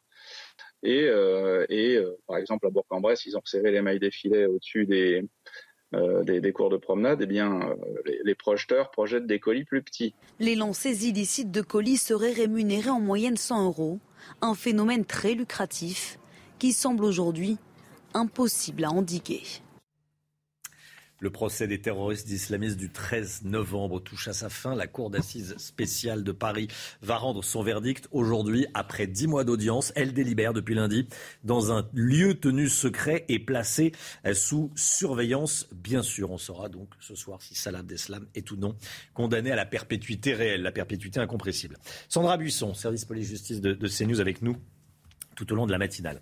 Euh, ce qui est ressorti dans ce procès, ce sont notamment les deux visages de Salah Abdeslam et son évolution au fil des audiences. Expliquez-nous. Oui, Salah Abdeslam a évolué entre euh, l'accusé des premiers jours qui était tempétueux, qui se disait euh, combattant de l'État islamique, qui répétait la propagande de l'État islamique, qui légitimait euh, la charia, celui qui a ensuite multiplié les provocations, alterné les refus de s'exprimer avec des propos elliptiques pour en arriver en avril au dernier interrogatoire à donner des explications qu'il n'a jamais données en six ans. Cette évolution, le psychiatre qui l'a examiné en novembre l'a constaté. Il explique qu'il y a cette ambition ambivalence en Salah. Il présente ses excuses aux partis civils, leur demande de le détester avec modération, pleure quand il parle de la souffrance de sa mère, mais sur le fond, il ne condamne pas les attentats ni les kamikazes. Il y a un débat en lui, a dit le psychiatre, comme s'il oscillait entre l'humanité qu'il revendique et son maintien dans l'engagement djihadiste. Est-ce qu'il peut évoluer? Oui, répond le psychiatre. Soit il s'enferme dans son armure totalitaire, soit il la quitte pour se réhumaniser et, je cite, redevenir le petit gars de Molenbeek, mais il y a un risque dépressif et suicidaire. L'enjeu euh, ce soir pour Salah Deslam, c'est de savoir s'il est condamné donc à la perpétuité réelle. Il est considéré par l'accusation comme un co-auteur des attentats. Quelle a été sa défense? Alors, il explique que euh, jusqu'à la, nuit du 11 au, au, 12 novembre 2015, il ne sait pas que des attentats avaient avoir lieu, qu'il est arrivé en quelque sorte en dernière minute pour remplacer Mohamed Abrini et qu'il devait se faire exploser dans un café du 18e, mais qu'il a renoncé par humanité. Alors il sait qu'il sera euh, condamné, euh, mais euh, très tôt dans le procès, il a demandé à ne pas être condamné à la peine maximum. Son raisonnement, c'est qu'il n'a pas tué directement. Il estime qu'il n'a pas de sang sur les mains, qu'il a renoncé. Vous ne pouvez pas me condamner comme si vous aviez les kamikazes ou les cerveaux, a-t-il expliqué. Si vous me condamnez au maximum, les prochains terroristes, s'ils doutent à un moment, ils ne renonceront pas. Ces avocats disent que la perpétuité incompressible serait disproportionnée, que ce serait incompréhensible de lui mettre la perpétuité incompressible, comme à Oussama Attar, qui est le grand commanditaire des euh, attentats, et qu'il ne faut pas lui faire porter un costume trop grand pour lui. La perpétuité réelle, pour eux, ce serait une condamnation à la peine de mort sociale. Merci beaucoup Sandra Busson. Restez bien avec nous. À 8h, on sera avec maître Samia Maktouf, qui est l'avocate d'une quarantaine de partis civils. Maître Samia Maktouf à 8h avec nous. L'épidémie de Covid, les cas de contamination continuent de grimper en France. On va regarder les derniers chiffres ensemble. Plus de 147 000 nouveaux cas recensés ces dernières heures, 54% de plus par rapport à la semaine dernière, Chana. Oui, plus de 15 000 patients sont hospitalisés, 898 sont en soins critiques et 37 décès ont été euh, recensés. Alors on se pose cette question ce matin, est-ce que vous allez porter le masque dans les transports en commun? Alors il n'est pas obligatoire, mais il est fortement recommandé. On va voir ce qu'il en est sur le terrain. On rejoint tout de suite Reda Emrabit et Thibault Marcheteau en direct de la gare Montparnasse à Paris. Reda, est-ce que les voyageurs sont masqués autour de vous ce matin? Eh bien, ça y est, Chana, on s'est faufilé dans la gare euh, Montparnasse et on le voit, l'affluence devient de plus en plus importante. Mais vous allez voir sur ces images de Thibaut Marcheteau, pour l'instant, le nombre de masques reste assez stable, c'est-à-dire assez faible par rapport à tout ce qu'on a pu observer aux abords de la gare, avec donc euh, ces personnes qui vont, qui s'apprêtent à voyager vers euh, leurs différentes destinations. Vous savez, pour l'instant, le gouvernement est sur le ton de la recommandation. Il y a eu Elisabeth Borne, la première ministre, qui a parlé du fait qu'il fallait porter le masque dans les lieux où la promiscuité est importante, notamment dans les euh, transports en commun. Mais au vu du nombre de cas, 150 000, près de 150 000, eh cela pourrait changer, le ton pourrait changer, passer de la recommandation à la contrainte. Donc c'est, l'état d'urgence s'arrête le 31 juillet prochain. Mais au vu du nombre de cas, devra-t-il être poursuivi? Ça, c'est la question que l'on va se poser dans les prochains jours. Merci beaucoup, Reda Emrabit, en direct de, Montparnasse. J'ai dit tout à l'heure la gare Saint-Lazare, je me suis trompé. Voilà, en direct de Montparnasse. Euh, merci beaucoup, Reda. Et comme tous les matins, on vous consulte dans la matinale. Ce matin, on vous pose cette question. Est-ce que vous craignez le retour du pass sanitaire? On en parle. Écoutez vos réponses, c'est votre avis. Pour moi, le pass sanitaire n'est pas une restriction. C'est une mesure qu'on doit adopter pour se protéger tous. Bon, aucune envie du retour du pass sanitaire. Ça prive de liberté des personnes qui ne sont pas vaccinées. C'était rentré dans nos quotidiens, il faut le retourner. Il faut qu'il revienne, c'est tout. Ça me dérange énormément parce que déjà je ne suis pas vaccinée du tout et j'ai pas envie de me vacciner. Je suis vaccinée donc euh, après euh, voilà, j'ai pas de problème avec ça. Euh, bien sûr que je le redoute parce que ça nous limite. Plus de 1000 hectares de végétation brûlée dans les Pyrénées-Orientales. Un violent incendie s'est déclenché hier soir. Les pompiers ont réussi à le fixer cette nuit. Jean-Luc Thomas, en direct avec Alexandre Minguez, en direct de Sals, le château où 300 personnes ont été évacuées. Jean-Luc, dont 81 vacanciers dans un camping. Hein. Oui, un camping euh, qui a été euh, léché par euh, les flammes hier après-midi, puisque cet incendie a débuté hier vers 14h30 et a parcouru donc 1050 hectares. C'est les chiffres que nous ont donnés les pompiers il y a quelques minutes. Alors évidemment, tout le dispositif reste encore en place parce que même si une partie du feu est fixée, eh bien les à côté, les lisières ne le sont pas totalement. Donc tout le dispositif reste en place et euh, s'il le faut, de nouveaux moyens aériens viendront euh, pour euh, éteindre éventuellement les premières reprises. Ce qu'il faut savoir évidemment, c'est qu'il y a de la sécheresse, il y a aussi du vent, même si c'est calmé, mais le vent marin devrait revenir cet après-midi. Donc il faut rester prudent sur tout le pourtour méditerranéen. Jean-Luc Thomas en direct de Sals-le-Château. Merci beaucoup Jean-Luc. Troisième jour du procès de Jean-Marc Reiser aujourd'hui. L'assassin présumé de Sophie Le devra entendre le témoignage de la famille de la victime, la famille de Sophie Le qui est attendue à la barre. La Cour veut en apprendre plus sur Sophie, cette étudiante de 20 ans tuée le jour de son anniversaire. Et on rejoint tout de suite Noémie Schulz en direct du palais de justice de Strasbourg qui suit ce procès pour CNews. Noémie, donc la famille de Sophie Le est attendue à la barre aujourd'hui. Hein. Absolument. Et ce matin, la cour d'assises euh, va faire la connaissance de Sophie Le cette étudiante euh, tuée le jour de ses 20 ans par Jean-Marc Reiser. Euh, elle, travaille, elle était à l'université en économie et gestion, travaillait la nuit comme réceptionniste dans un hôtel pour payer euh, ses études. Ses parents, son frère, sa sœur devraient venir évoquer sa mémoire. Mais lundi, euh, sa mère s'est effondrée au bord de l'évanouissement quelques minutes après l'entrée dans le box de Jean-Marc Reiser, se tenir à quelques mètres de l'homme jugé pour avoir tué sa fille était insurmontable pour elle. Alors si elle n'est pas en état de s'exprimer aujourd'hui, eh bien c'est un cousin de la famille qui viendra évoquer Sophie et dire à quel point sa disparition a détruit ses proches. Hier, la journée a été marquée par une série de témoignages glaçants d'anciennes compagnes de Jean-Marc Reiser. Toutes ont décrit un homme violent, capable de se mettre dans une colère folle pour une broutille. L'une d'elles a raconté le harcèlement dont elle a été victime après l'avoir quitté, la pluie de coups aussi qui s'est abattue sur elle. Moi, j'ai eu de la chance, pas les autres. S'il n'avait pas contenu sa violence, je serais morte. Alors, euh, hier, les ex-compagnes de Jean-Marc Reiser ont livré des, témoignages glaçants. Hein. Oui, oui, absolument. C'est ce que nous, venons d'évoquer, hein, des, témoignages euh, qui faisaient euh, froid dans le dos. plusieurs ex-compagnes hein, qui ont décrit son comportement, notamment quand elles ont essayé à chaque fois euh, de le euh, quitter. Euh, l'une d'elles l'avait rencontré à, Strasbourg. Quand elle le quitte, il l'a battue. Elle est partie à l'autre bout de la France, à Brest. Il l'a poursuivie, a rôdé autour de sa chambre une nuit, lui a écrit des lettres enflammées, puis a fini par disparaître. Une femme qui a dit sa détresse de devoir venir parler de lui encore plus de 30 ans après. Merci beaucoup Noémie Schultz en direct du Palais de justice de, Strasbourg. La guerre en Ukraine à présent. Les caméras de vidéosurveillance d'un parc de la ville de Kremenchuk, vous allez voir, ont filmé le moment où la frappe russe contre le centre commercial a eu lieu. On voit le tremblement et on le voit sur ces images. Général Clermont avec nous. La Russie déclare avoir visé une usine d'armes. Les Ukrainiens, eux, disent que c'est un centre commercial. Qui dit vrai Que sait-on?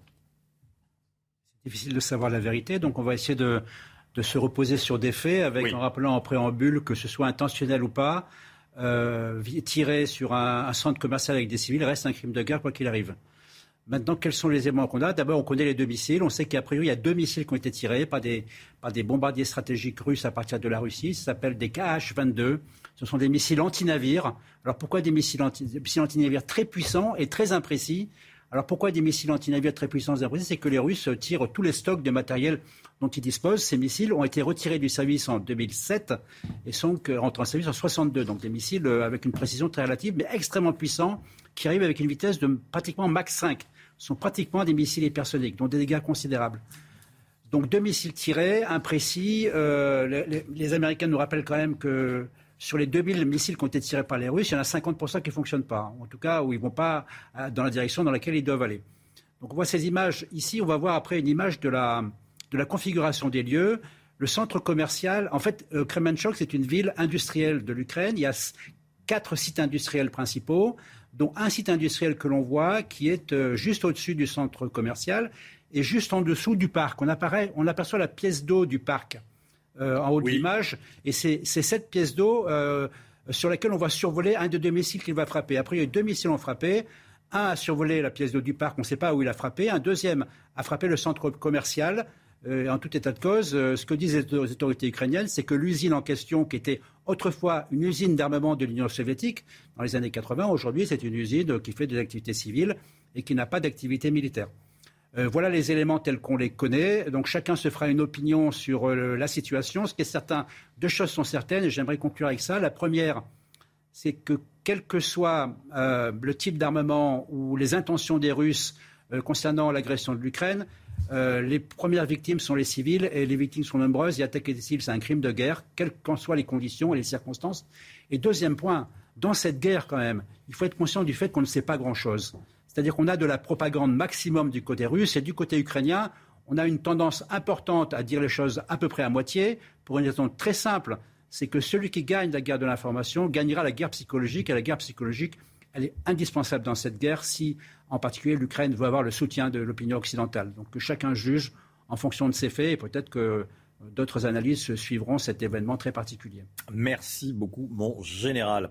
Le prix de l'électricité, il est, fixé en fonction du prix du gaz. Tiens, est-ce que ça pourrait changer? Est-ce que c'est aberrant? Oui, nous dira Eric de Ritmaten dans un instant. À tout de suite. C'est News, il est 8h moins le quart. Bienvenue à tous. Merci d'être avec nous. Tout de suite, c'est le point info. Tout d'abord avec Chanel Housteau. Le procès des terroristes islamistes du 13 novembre touche à sa fin. Après dix mois d'audience, la Cour d'assises spéciale de Paris va rendre son verdict ce soir. Elle délibère depuis lundi dans un lieu tenu secret et placé sous surveillance. On saura donc ce soir si Salah Abdeslam est condamné ou non à la perpétuité réelle. Bercy s'attend à percevoir 55 milliards d'euros de plus-value fiscale cette année. C'est ce qu'annonce le ministre du Budget, Gabriel Attal, dans les échos ce matin. Ça s'explique par le redémarrage de l'activité économique, mais pas que. L'inflation engendre également des recettes de TVA supplémentaires.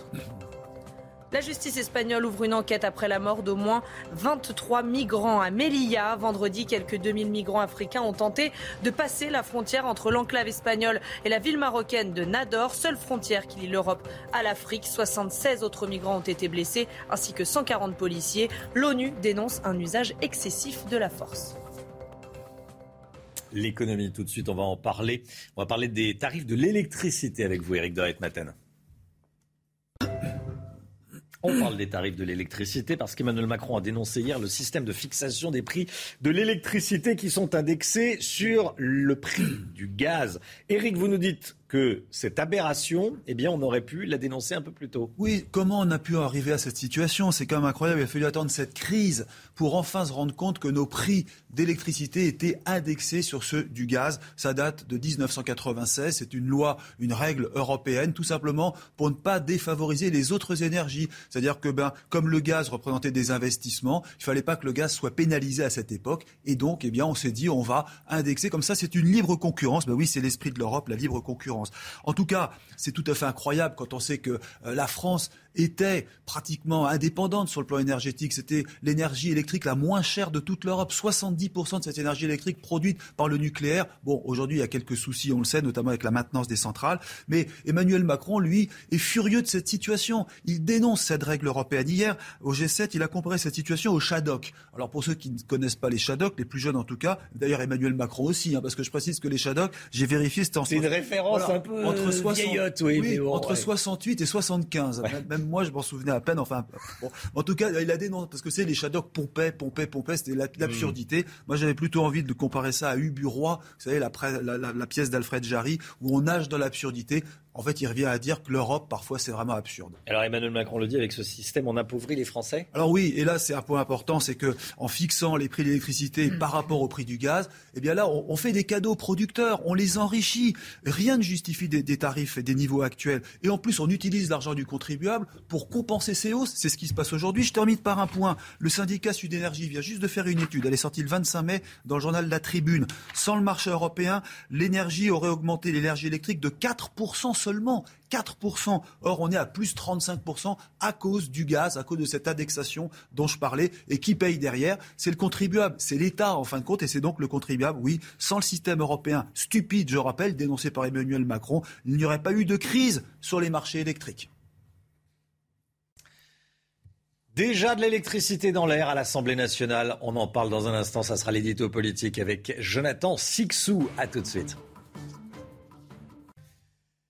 La première séance de la nouvelle Assemblée nationale n'a pas été avare de surprises les députés ont donné le ton de cette législature. Quoi qu'il arrive, il y aura des polémiques, Jonathan Sixou. Hein. Euh, oui, Romain, et elles ont commencé euh, dès hier. Les députés LFI se sont illustrés euh, par bien peu d'esprit républicain. Durant cette première séance, les députés ont élu le président de l'Assemblée nationale, en l'occurrence une présidente, Yael Braun-Pivet. Et pour cela, le doyen des députés préside et le Benjamin en est le secrétaire de bureau. Or, le doyen de cette Assemblée, c'est le député José González député RN, et le Benjamin euh, Louis Boyard, député LFI. Ce dernier a refusé de serrer la main de son aîné, ça ne s'est jamais vu.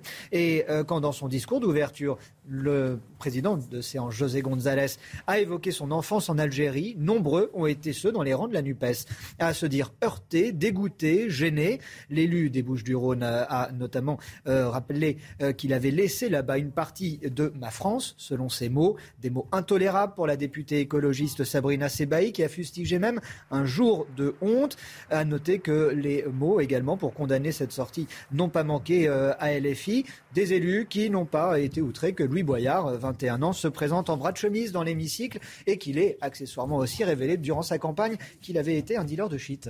Voilà les, images. Regardez Louis Boyard, qui est le plus jeune des députés, donc en bras de chemise, sans veste, sans cravate qui refuse la main tendue. On peut ne pas être d'accord dans la vie politique, dans la vie tout court, mais on se serre la main quand même. On n'est pas des, on n'est pas des sauvages. Bon. Plus que jamais à l'Assemblée où même le bah tutoiement est de rigueur. Bah oui, bien sûr. Euh, on n'en a pas pour autant fini avec les surprises.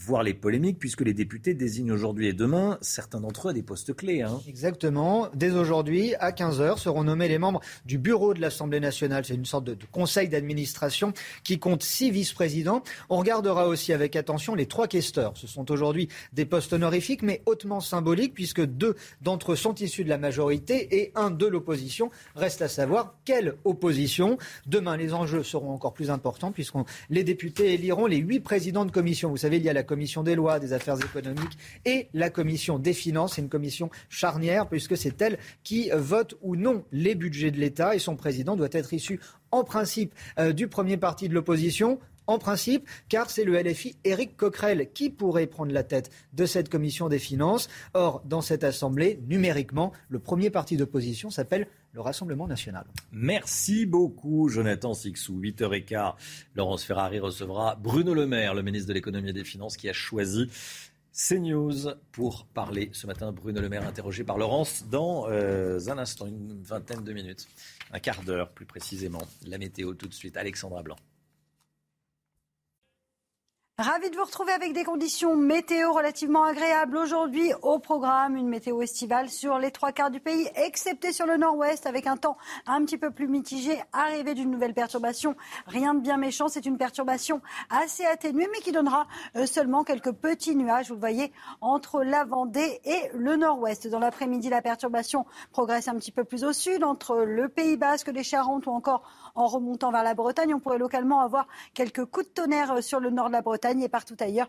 Plein soleil, excellente journée avec en prime des températures particulièrement douces. Alors ce matin, on a 15 degrés à Paris, 13 degrés pour Toulouse, en moyenne 22 degrés euh, du côté de Nice ou encore 15 degrés à Besançon. Et puis dans l'après-midi, eh bien, c'est l'été au nord comme au sud, 26 degrés à Paris ou encore à Lille, 28 degrés euh, pour Toulouse. Vous aurez en moyenne 29 degrés à Lyon ou encore à Grenoble et en moyenne 32 degrés à Marseille contre seulement 17 petits degrés sur la pointe bretonne. Suite du programme demain journée assez chaotique avec une perturbation active qui traverse le pays. Et puis à partir de vendredi, ce sera l'amélioration. Ça tombe bien, ce sera le début des vacances scolaires. CNews, il est 8h. Merci d'être avec nous. Merci d'avoir choisi CNews pour démarrer votre journée. À la une ce matin, les 400 parties civiles au procès des attentats du 13 novembre retiennent leur souffle. Le verdict va tomber en fin de journée. On saura si Salah Abdeslam est ou non condamné à la perpétuité réelle, la perpétuité incompressible. On est avec maître Samia Maktouf. Bonjour maître, avocate de partie civile dans ce procès. Près de 150 000 cas de Covid en 24 heures, le masque fait son grand retour. Il est recommandé, vous le savez, dans les transports publics. Est-ce que vous le portez? Tiens, on rejoindra Reda Emrabit à la gare Montparnasse. Et puis l'assaut du Capitole. Ce soir-là, Donald Trump aurait tenté de prendre le volant de la voiture présidentielle, The Beast, la bête, pour rejoindre ses partisans. C'est ce qu'a raconté devant le Congrès une ancienne collaboratrice de la Maison-Blanche. On retrouvera Elisabeth Guedel à New York pour CNews. Tout d'abord, le procès des terroristes islamistes du 13 novembre qui touche à sa fin. La Cour d'assises spéciale de Paris va rendre son verdict aujourd'hui après dix mois d'audience. Elle délibère depuis lundi dans un lieu tenu secret et placé sous haute surveillance. Chana. On saura donc ce soir si Salah Abdeslam est condamné ou non à la perpétuité réelle. En attendant, on va revenir sur ce procès hors norme à travers le regard des partis civils. Ce reportage est signé Mario Bazac. Jamais autant de place n'avait été accordée aux partis civils lors d'un procès. Elles sont 397 à s'être succédées à la barre pour raconter l'horreur. Me reconnaître en certaines d'entre elles, ça m'a un peu rassurée. Je me suis sentie moins seule sur certaines, euh, sur certaines choses. Sur le fond du dossier, la salle d'audience n'a pas été le théâtre d'aveux majeurs de la part des accusés. Pour la plupart d'entre eux, ils n'ont pas voulu aider la justice, euh, ni dénoncer qui que ce soit, ni même donner des précisions sur l'organisation. Quelle était la mission exacte de Salah Abdeslam? D'où proviennent les Kalachnikovs des terroristes? Un attentat était-il prévu le soir du 13 novembre à l'aéroport d'Amsterdam? Des zones d'ombre demeurent. Contre les 20 accusés, des peines allant de 5 ans de prison à la perpétuité ont été requises. J'espère réellement, et comme ça a été dit, que ces hommes seront jugés à la hauteur de ce qu'ils ont fait et pas à la hauteur de l'événement lui-même parce que parce qu'effectivement les assassins sont pas dans le box. Euh, moi j'en ai vu trois et ils sont pas là. À quelques heures du verdict, certaines victimes éprouvent une part de soulagement, d'autres redoutent la fin d'une période intense d'entraide et de partage. Et on va revenir sur ce procès avec vous, Maître Mactouf, dans euh, quelques instants. Tout d'abord, euh, l'actualité Covid, l'épidémie, les tout derniers chiffres, on les regarde ensemble. 147 000 nouveaux cas recensés ces dernières 24 heures, hein, Chana. Oui, c'est plus 54% par rapport à la semaine dernière. Plus de 15 000 patients sont hospitalisés, 898 sont en soins critiques. Enfin, 37 décès ont été recensés. Le masque, vous le portez ou pas dans les transports en commun? C'est recommandé. Désormais, on est sur le terrain depuis le début de la matinale avec vous, Reda Rabbit et Thibaut Marcheteau en direct de la gare Montparnasse, euh, du métro de la gare Montparnasse. Reda, est-ce que les voyageurs sont euh, masqués autour de vous ce matin? Alors, vous savez, c'est l'heure de pointe. Il est 8 heures ici. Il y a quatre lignes de métro. Il y a aussi euh, toutes les arrivées en provenance notamment du sud-ouest, mais aussi les départs vers ces destinations. Et pour l'instant, Romain, eh bien, on ne peut pas dire que le masque soit vraiment porté. On a compté, on a fait une sorte de compte montour, de compte masque, si je puis dire, avec une personne à peu près sur 5 ou 6 qui avait le masque sur le nez. Vous le savez, pour l'instant, le gouvernement est sur le ton de la recommandation avec ces paroles d'Elisabeth Borne qui a demandé, eh bien, notamment aux utilisateurs des transports commun de mettre le masque, notamment dans les lieux où la promiscuité est importante. Mais est-ce que cela suffira au vu de l'augmentation des cas? Est-ce que le gouvernement va passer sur le ton de la contrainte? Cela risque d'arriver, notamment par rapport à tout ce qu'on a pu observer depuis ce matin. Merci beaucoup Reda, Reda Emrabit, en direct autour de la gare Montparnasse.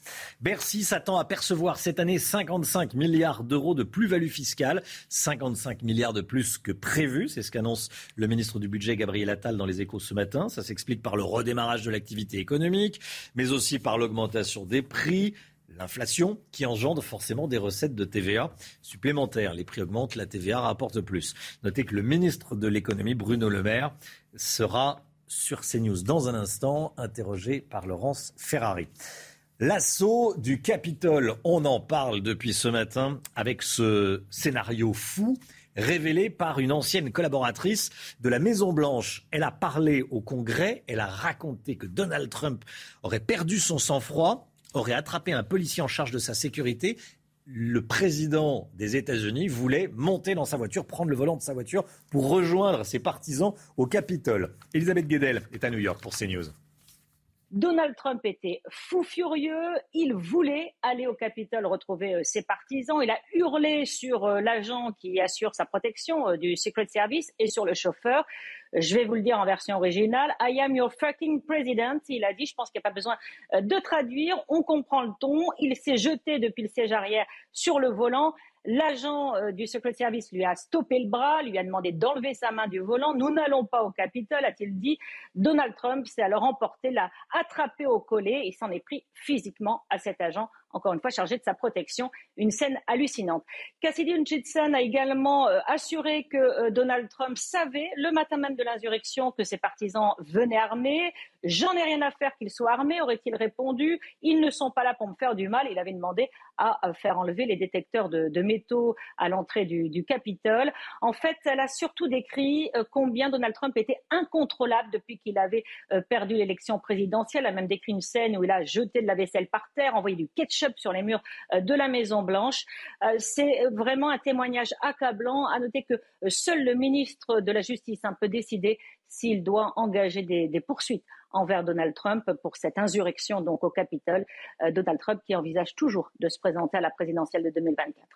Voilà le scénario fou de l'assaut du Capitole. Le procès donc des, terroristes du 13 novembre, c'est aujourd'hui que la Cour d'assises spéciale va rendre son verdict en fin d'après-midi. Maître Samia Maktouf, euh, bonjour, merci euh, d'être avec nous. Vous êtes avocate des, de partis civils, une quarantaine de, partis civils, vous représentez une quarantaine de, familles de victimes de ces attentats du, 13 novembre 2015. Question toute simple, qu'est-ce que vous attendez de ce verdict? Que la vérité soit dite, que la Cour décide de, retenir la culpabilité ou pas, puisqu'ils rappelons qu'ils sont à ce jour, à cette heure-ci, présumés innocents. Euh, bien sûr que ce qui, était, ce qui est également attendu de cette course, c'est des, que ces faits criminels extrêmement exceptionnels soient punis, parce que la prison est la seule punition sociale à ce jour. ce n'est pas l'application de la loi du talion comme l'ont un peu les, avocats des accusés ont redouté cela. Ce n'est pas un verdict à la hauteur de la souffrance des victimes, mais un verdict qui reconnaît la vérité des faits exceptionnellement graves. Et puis, et puis surtout, lorsque ce procès qui a eu l'intérêt de se tenir, quand la page sera tournée, hmm. tirer les conséquences de ces attentats, puisque depuis malheureusement 2012, Plusieurs procès euh, ont eu lieu, mais est-ce qu'on a tiré suffisamment euh, les, leçons? Que la culpabilité des accusés comme Abdeslam soit reconnue, ce n'est pas une évidence pour vous? Bah, Écoutez, euh, je, Tant que verdict n'est pas tombé. suis avocate. Ces accusés sont présumés innocents à cette heure-ci. les faits sont d'une extrême gravité. Le procès euh, inédit, historique euh, et, particulier et douloureux aussi, il faut le rappeler, hmm. a eu l'occasion sur dix mois d'exposer les faits. Euh, l'occasion a été donnée aux accusés de répondre, sauf malheureusement une très grande partie de la vérité est restée dans le box et nous n'aurons nous n'avons eu euh, droit qu'à une partie de la vérité. Mais pour autant, il faut quand même rappeler que plusieurs années, cinq années d'instruction ont permis de faire avancer cette enquête. Aujourd'hui, je considère que la Cour dispose d'un dossier suffisamment ficelé, suffisamment documenté pour permettre une décision équitable, que ça soit une réponse d'état de droit dans le respect des, des, des, des droits des accusés, ce qui a été fait.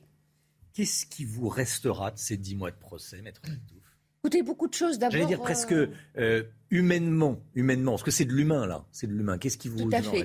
Euh, D'abord, euh, moi, vous savez, c'est les partis civils euh, qui m'intéressent et cette évolution et cette grande dignité, cette, ce courage.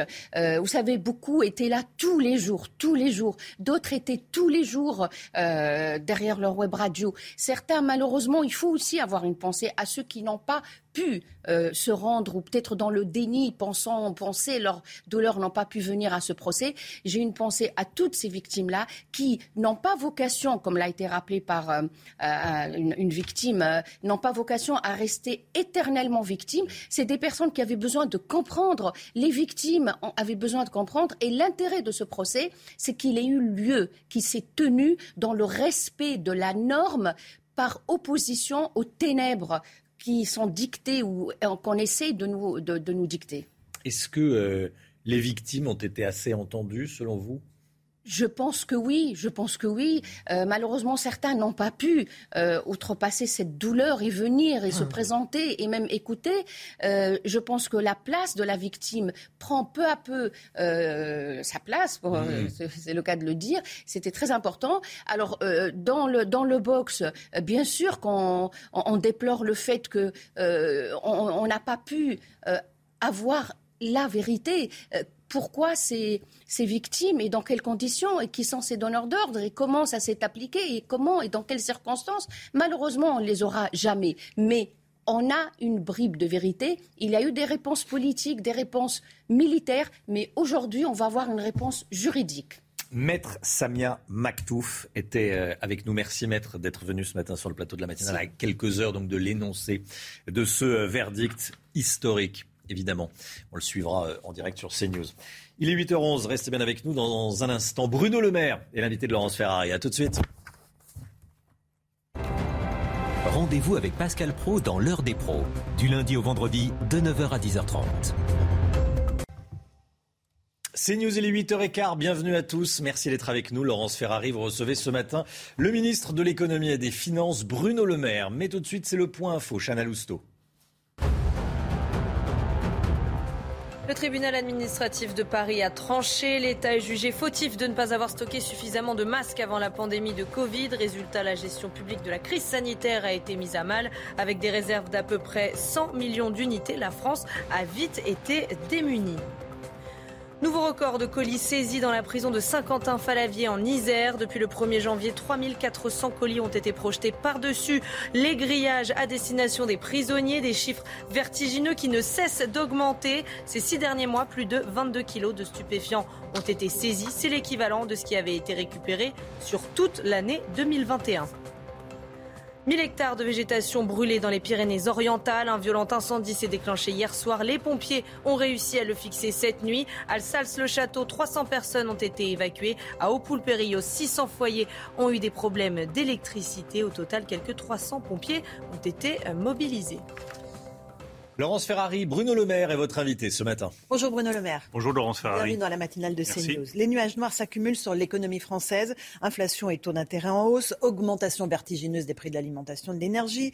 Euh, si on rajoute les 150 000 contaminations jour pour le Covid et le risque d'une France bloquée à l'Assemblée nationale, on a un tableau très morose, vous me l'accorderez. mais c'est pas tout à fait ma vision. Mais euh, vous allez me la donner. Mais est-ce que la France ne risque pas d'entrer en période de récession? Non, je ne pense pas. Euh, je pense que la croissance française est solide. On l'a fixé à 2,5% pour 2022. Euh, Moins que prévu. Moins que prévu, mais comme tous les autres pays euh, occidentaux, tous les autres pays euh, européens, nous avons le choc inflationniste, nous avons la fermeture de la Chine, nous avons la déstabilisation américaine qui paye sur la croissance. Mais la croissance française résiste. C'est un des chiffres de croissance les plus élevés de la zone euro. Et c'est le résultat de tout le travail de fond que nous avons fait depuis cinq ans. Attractivité du pays, baisse de la fiscalité sur les entreprises, formation et qualification des salariés. C'est ça qui nous permet de résister aujourd'hui. Notre difficulté, elle est sur les finances publiques, elle n'est pas sur la situation économique et solide. L'investissement se porte bien, l'investissement des entreprises, et surtout l'emploi se porte très bien. Donc tout ça montre que le tableau est plus contrasté que vous ne pouvez le dire. Mais, mais l'un est intimement lié à l'autre. Les finances publiques sont intimement liées à la politique que vous avez menée, le quoi qu'il en coûte. L'argent magique, on continue à dépenser sans compter. Non, on est sorti du quoi qu'il en coûte, je l'ai dit en septembre dernier. Euh, nous ne pouvons pas continuer dans le quoi qu'il en coûte. Le quoi qu'il en coûte était justifié par l'effondrement de l'économie française en 2020, avec euh, une récession, pour le coup, d'une violence comparable à celle de 1929. Donc nous avons protégé soutenu les salariés, soutenu les entreprises. Maintenant, nous revenons à la normale et nous combattons l'inflation. Mais la bonne, la bonne réponse à l'inflation, ce n'est pas le quoi qu'il en coûte. Le quoi qu'il en coûte était la bonne réponse à la crise du Covid. La bonne réponse à l'inflation, c'est la protection de ceux qui souffrent le plus de l'inflation et la maîtrise de l'inflation. D'ailleurs, le résultat est là, Laurence Ferrari. 4%, 5% d'inflation, c'est le chiffre le plus faible de la zone euro. Donc c'est la preuve que toutes les mesures que nous avons prises sur l'électricité, sur le gaz, le bouclier tarifaire, les remises sur le carburant ont été efficaces. Nous protégeons mieux et nous avons protégé plus vite contre l'inflation que la plupart des pays européens. Nos déficits publics, où en sont-ils? Quelle est votre prévision pour cette année? Nous allons tenir les 5% de déficit public. C'est la preuve que nous sommes responsables. Euh, je suis venu sur ce plateau dire il y a quelques mois que nous aurions 5% de déficit nous aurons 5% de déficit. J'ai dit également que nous allions engager la baisse de la dette publique. Nous avons 114% de dette publique. Nous allons passer à 112. C'est encore évidemment trop dans les conditions financières actuelles, mais la direction est la bonne. Simplement, je le redis avec beaucoup de gravité pour tous ceux qui nous écoutent, pour tous ceux avec qui nous allons travailler à l'Assemblée nationale et euh, au Sénat, nous avons atteint la cote d'alerte. Pourquoi? Pas à cause du chiffre brut, mais parce que les conditions financières de financement de la dette française ne sont plus du tout les mêmes. Les taux d'intérêt. Les taux d'intérêt qui remontent. Et l'inflation, parce que je rappelle qu'une partie des obligations françaises sont indexées sur l'inflation. Ça veut dire que lorsque l'inflation augmente, la charge de la dette augmente. Je vous donne juste un chiffre. La charge de la dette en 2022, c'est 17 milliards de plus que ce que nous avions anticipé à cause de l'inflation et à cause de la remontée de taux d'intérêt. Donc chacun doit comprendre que le cadre financier dans lequel nous évoluons désormais a radicalement changé. On entend bien la petite musique que vous faites résonner, notamment en direction de vos anciens amis des, des Républicains. On maîtrise la dette, elle reste à un niveau abyssal. Geoffroy Roux de Bézieux euh, du MEDEF lui dit Attendez, monsieur le ministre, la cote d'alerte, elle n'est pas atteinte, elle est largement dépassée. On continue à dépenser, on continue à dépenser. Oui, c'est pour ça que je fais un appel euh, à la responsabilité de chacun. D'abord, je le redis, nos chiffres sont tenus. 5% de déficit promis, 5% tenu baisse de la dette publique annoncée, nous passons de 114 à 112. Je rappelle que je suis le ministre des Finances qui a sorti la France de la procédure pour déficit excessif il y a quelques années, qui est revenu sous les 3% de déficit public. Donc je n'ai pas de leçon à recevoir sur la maîtrise des finances publiques. Nous l'avons fait. Quant à ce chiffre de plus de 100, à tous ceux qui critiquent aussi dans les oppositions, je rappelle que c'est en général eux qui ont fait exploser la dette en 2010 de 60% à plus de 94. Donc plutôt que de se renvoyer la balle les uns les autres, essayons de dessiner un chemin pour la France qui permet à la fois de protéger nos compatriotes, ceux qui souffrent le plus de l'augmentation des prix, et de rétablir nos finances publiques. Et, je le dis aussi à, Geoffroy Roux Bézieux, que j'ai reçu le en hier. Même temps est possible, bah, très franchement, pour répondre au MEDEF, les entreprises ne sont pas les dernières à demander de l'aide à l'État quand il y a la crise du Covid ou quand il y a l'inflation. Donc plutôt que d'essayer de nous renvoyer le mistigris les uns les autres, je propose que nous nous rassemblions, que nous disions bah voilà l'enveloppe dont nous disposons, le cadre financier dans lequel nous évoluons, et à partir de là, trouvons tous ensemble les meilleures mesures pour le pays. Il y a quelques plus-values fiscales aussi, 55 milliards d'euros de plus-values fiscales. Ça, c'est le, bon côté euh, des choses, oui, si on veut les voir. C'est dans ces plus-values fiscales, il y a euh, une des recettes fiscales les plus dynamiques, c'est l'impôt sur les sociétés. C'est bien la preuve que la politique que nous avons engagée avec le président de la République, de baisse de l'impôt sur les sociétés, que nous avons ramené de 33,3 à 25, et même moins pour les PME et les TPE, bah, ça permet aux entreprises de mieux fonctionner, de dégager des profits, de payer plus d'impôts sur les sociétés et d'embaucher davantage puisque l'emploi se porte bien. Donc c'est la bonne politique et comme c'est la bonne politique, Laurence Ferrari, je ne compte pas en changer. Nous maintiendrons la politique de l'offre. C'est celle que je conduis depuis cinq ans, celle qui nous permet de nous rapprocher du plein emploi, ce que nous n'avons pas atteint depuis un demi-siècle en France, ce qui permet de créer de la richesse pour pouvoir la redistribuer. Donc nous maintiendrons la politique de l'offre qui fera le succès du pays. Euh, vous avez évoqué les mesures pour le pouvoir d'achat, pour aider les Français les plus défavorisés. Il y a déjà 25 milliards d'euros qui ont été engagés depuis le début de l'année. Là, le nouveau paquet euh, de, propositions, vous le chiffrez à peu près à la même chose? 25 milliards d'euros aussi? Ce sera un montant euh, équivalent. Je ne peux pas donner le chiffre exact puisque nous allons arriver à l'Assemblée nationale et que je veux laisser toute sa place à la discussion à l'Assemblée nationale. Mais dans le cadre que j'ai fixé, les finances publiques qui doivent être rétablies et une politique de l'offre qui favorise la création de richesses par les entreprises et l'emploi. En aucun cas, la France ne peut devenir la Grèce euh, en termes de, non. de dette Non, ne, jouons pas euh, là aussi avec euh, les peurs des Français. la France crée des emplois, la France investit, la France est en train de se moderniser en termes de numérisation, de robotisation et d'innovation. Donc il faut simplement garder son sang-froid. Moi, je vois dans cette période beaucoup de gens qui s'agitent dans tous les sens, ils sautent sur leurs chaises, ils poussent euh, des grands cris, euh, euh, ils font peur aux Français. Rien n'est plus précieux. Oui, des hommes et des femmes politiques qui jouent avec les peurs des Français. Rien n'est plus précieux que le sang-froid dans ces périodes de grande agitation. Oui, il y a un pic inflationniste. Oui, c'est très dur pour des millions de nos compatriotes et c'est bien pour ça que nous les protégeons.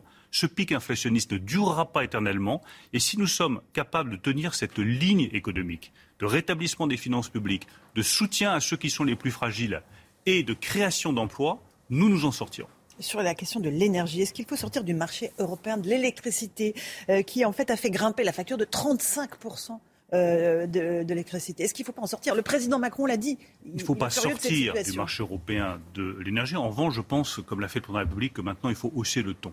Avoir de l'électricité décarbonée dont le prix est indexé sur les énergies fossiles, c'est stupide. C'est stupide économiquement et c'est révoltant d'un point de vue climatique. Donc s'il faut hausser le ton, croyez-moi, ça ne me dérange absolument pas de le faire avec la Commission européenne, avec nos partenaires européens. Nous ne voulons plus payer l'électricité décarbonée au prix des énergies fossiles. Oui, mais après, une fois qu'on a haussé le ton, qu'est-ce qui se passe? Rien. Ne vous inquiétez pas, il se passe toujours quelque chose quand on hausse le ton. Il faut le faire avec des arguments. Nous en avons. Il faut le faire avec de la détermination. Nous n'en manquons pas avec Emmanuel Macron.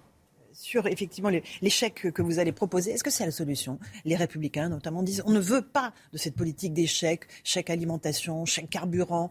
C'est une petite des mesurettes, disent-ils. Vous entendez euh, leurs propositions J'entends, mais enfin ils expliqueront aux Français qu'un chèque alimentation n'est pas une bonne idée. Je pense que c'est une bonne idée.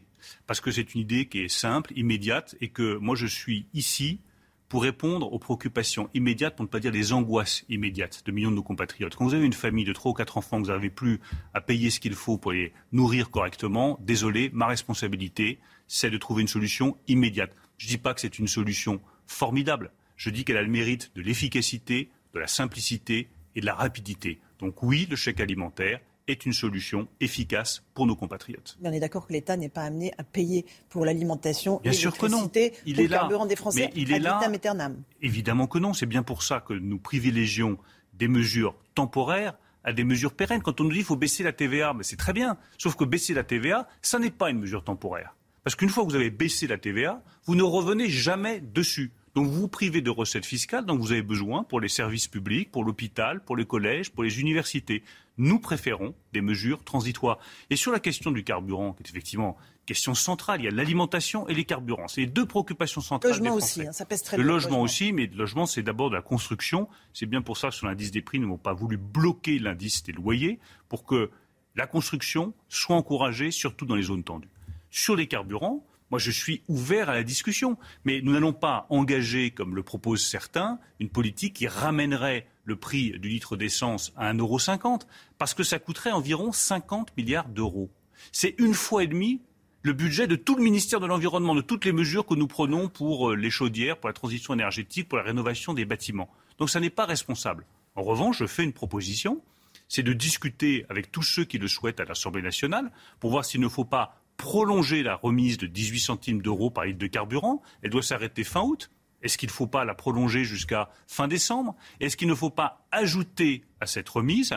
Une mesure pour tous ceux qui sont obligés de prendre leur voiture pour aller travailler. Je pense euh, aux professions indépendantes, je pense aux salariés, je pense aux alternants, tous ces jeunes qui aujourd'hui sont à 40-50 mhm. km de leur entreprise et qui ne peuvent plus financer leur déplacement en voiture. Moi, je suis prêt à regarder cette option. Au passage, le bonus écologique pour l'achat d'une voiture électrique doit s'arrêter là, le 1er juillet. C'est une aberration. Est-ce qu'il est prolongé? Nous maintiendrons le bonus. Nous maintiendrons le bonus de 6 000 euros sur l'achat de véhicules électriques. Il devait s'arrêter effectivement au 1er juillet. Il sera maintenu jusqu'à la fin de l'année 2022, puisque nous avons une grande ambition qui est d'accélérer la transition du véhicule thermique vers le véhicule électrique. Mais il faut accompagner nos compatriotes.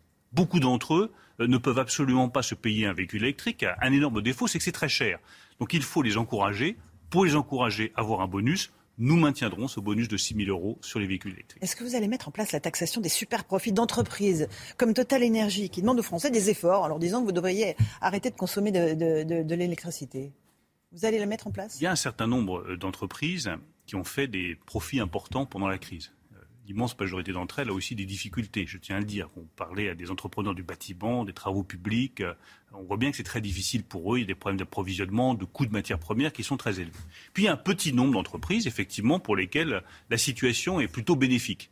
C'est le secteur énergétique, ça peut être le secteur des transports avec CMA, euh, CGM. Moi, je leur demande de me faire des propositions et des propositions fortes pour qu'ils puissent rendre une partie de leurs bénéfices aux Français directement. Ça peut être euh, des remises à la pompe, ça peut être des, propositions faites par les transporteurs comme CMA, CGM. Aujourd'hui, j'estime qu'ils peuvent faire bien davantage. Après, s'ils préfèrent ne pas faire davantage, eh bien, nous prendrons nos responsabilités. Euh, l'impôt exceptionnel sur les hauts revenus, très hauts revenus demandé par Laurent Berger, ça, vous prenez, vous prenez pas? Non.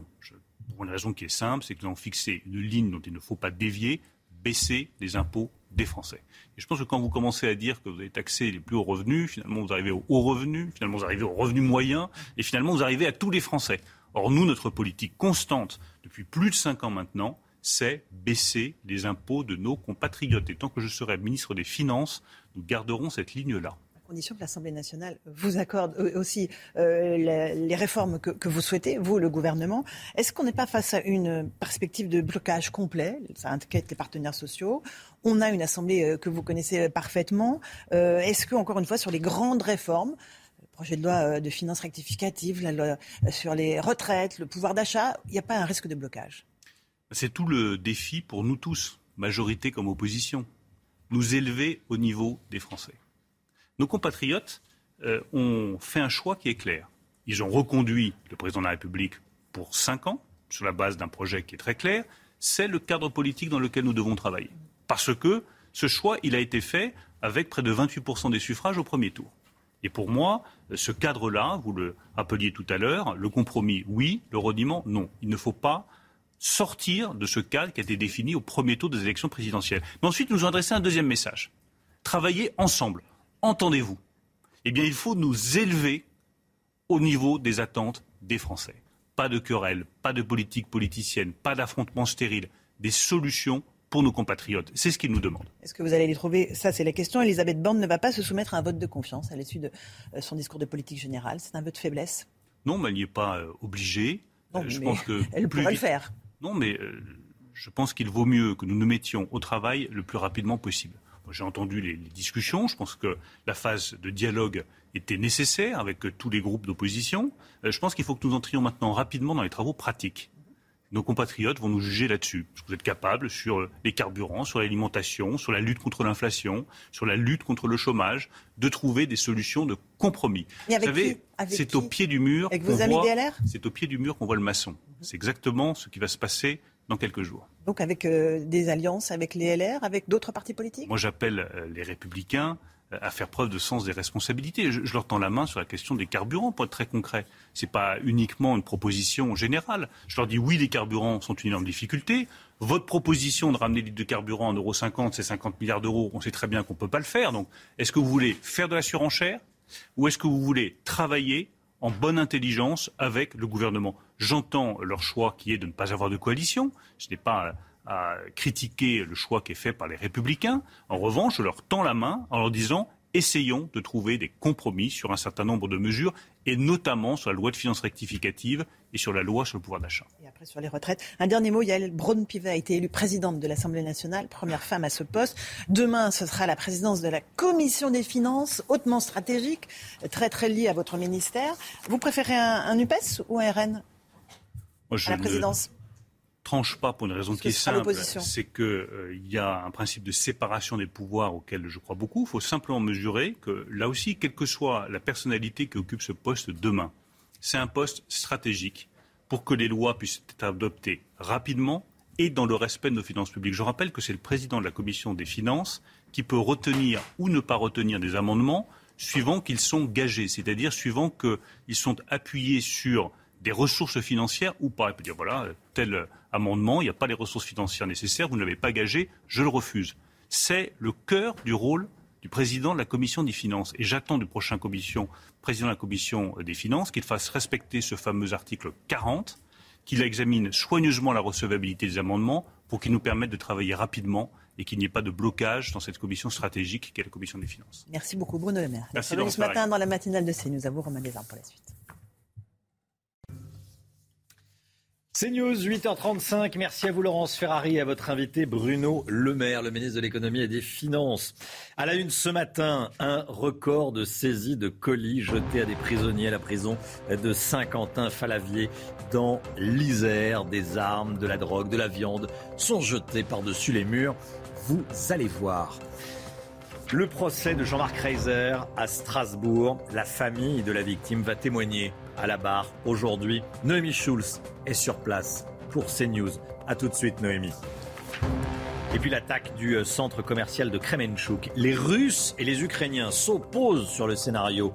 Qui dit vrai? Je poserai cette question toute simple, la réponse euh, les moins, au général Clermont. A tout de suite, mon général. Mais tout d'abord, cette information.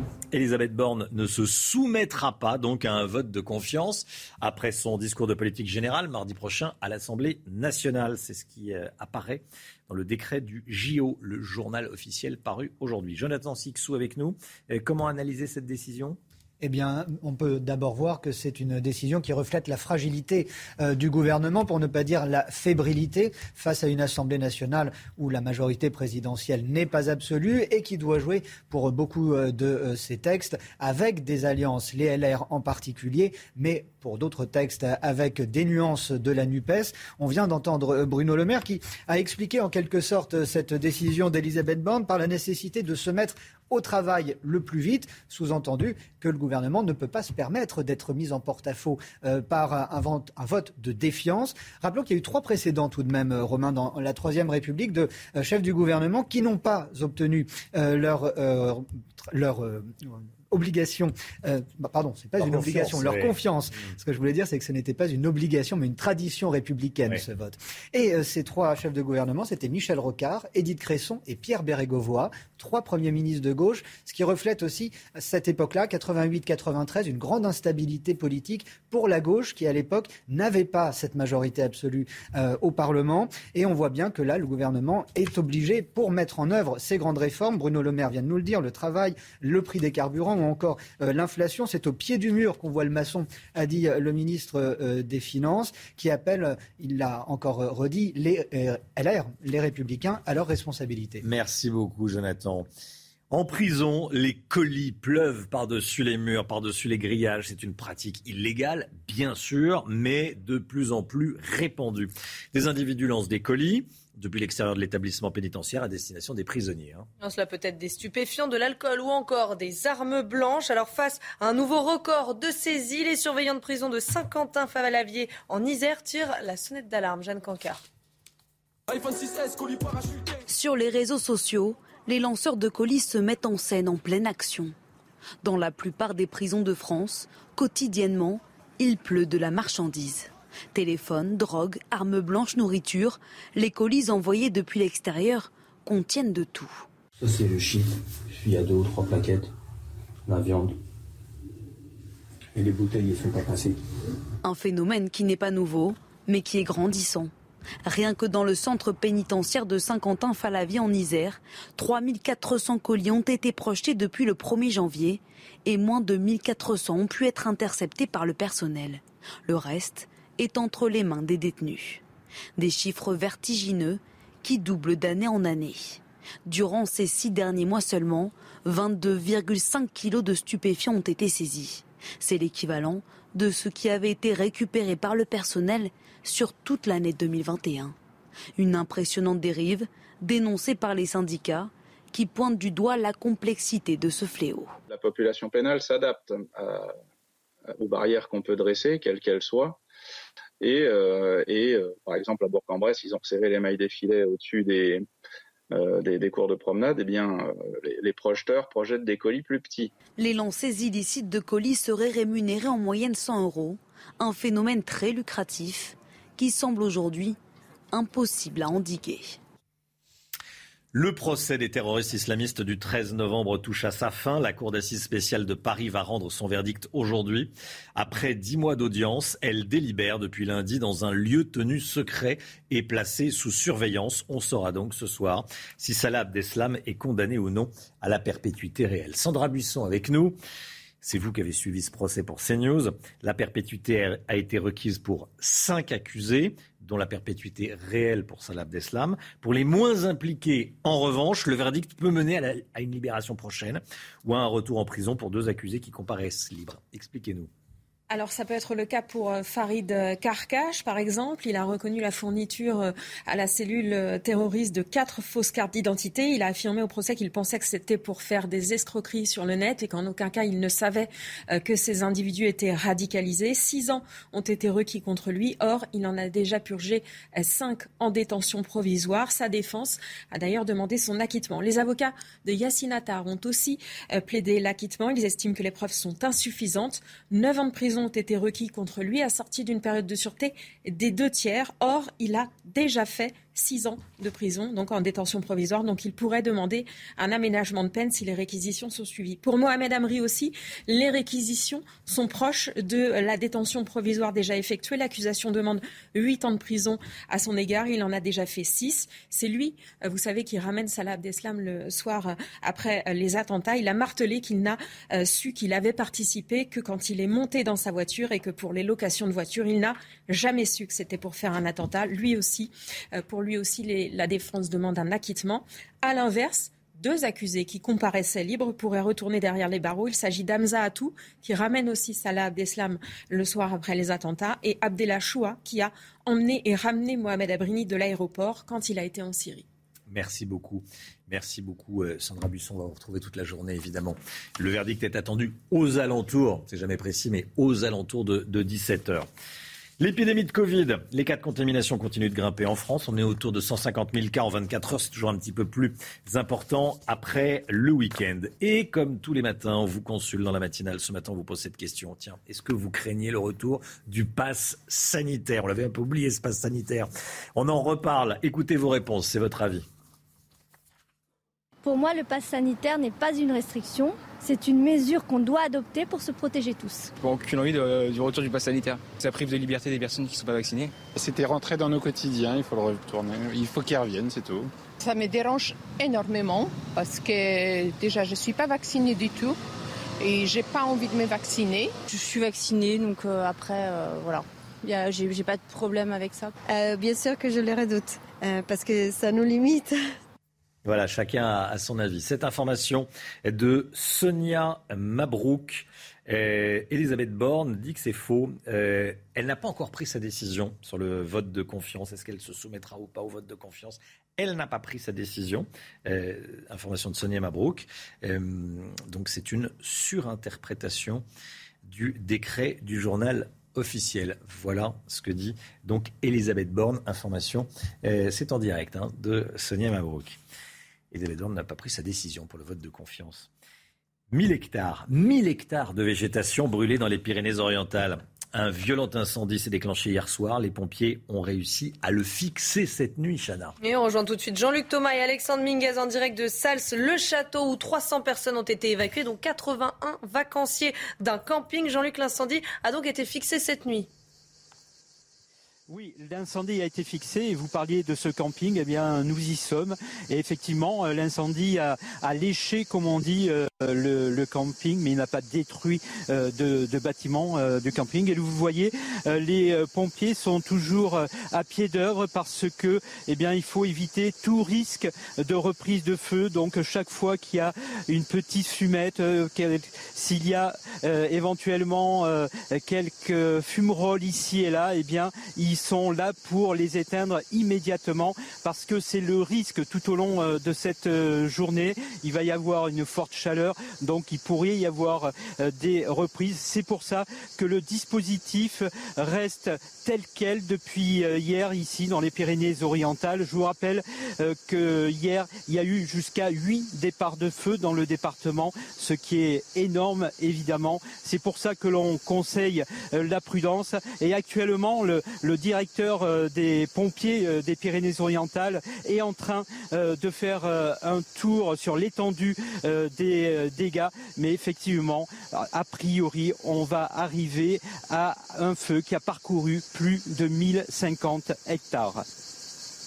Jean-Luc Thomas, en direct de, donc de Sals, dans les Pyrénées, Sals-le-Château, dans les Pyrénées-Orientales. Troisième jour du procès de Jean-Marc Reiser, l'assassin présumé de Sophie Le Aujourd'hui, la famille de la victime est attendue à la barre. Et la Cour va en apprendre plus sur Sophie, cette étudiante de 20 ans, tuée le jour de son anniversaire. On rejoint tout de suite Noémie Schulz en direct du Palais de justice de Strasbourg. Noémie, la famille de Sophie Le est donc attendue à la barre aujourd'hui.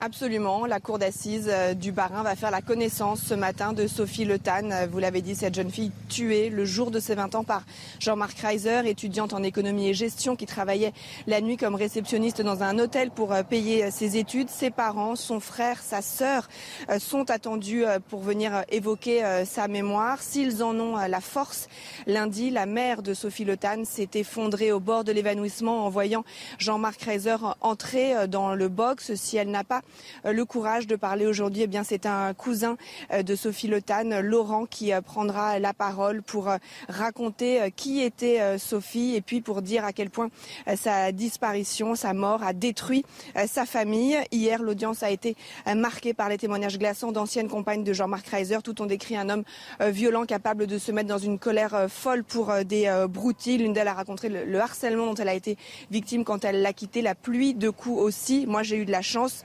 les autres. S'il n'avait pas contenu sa violence, je serais morte.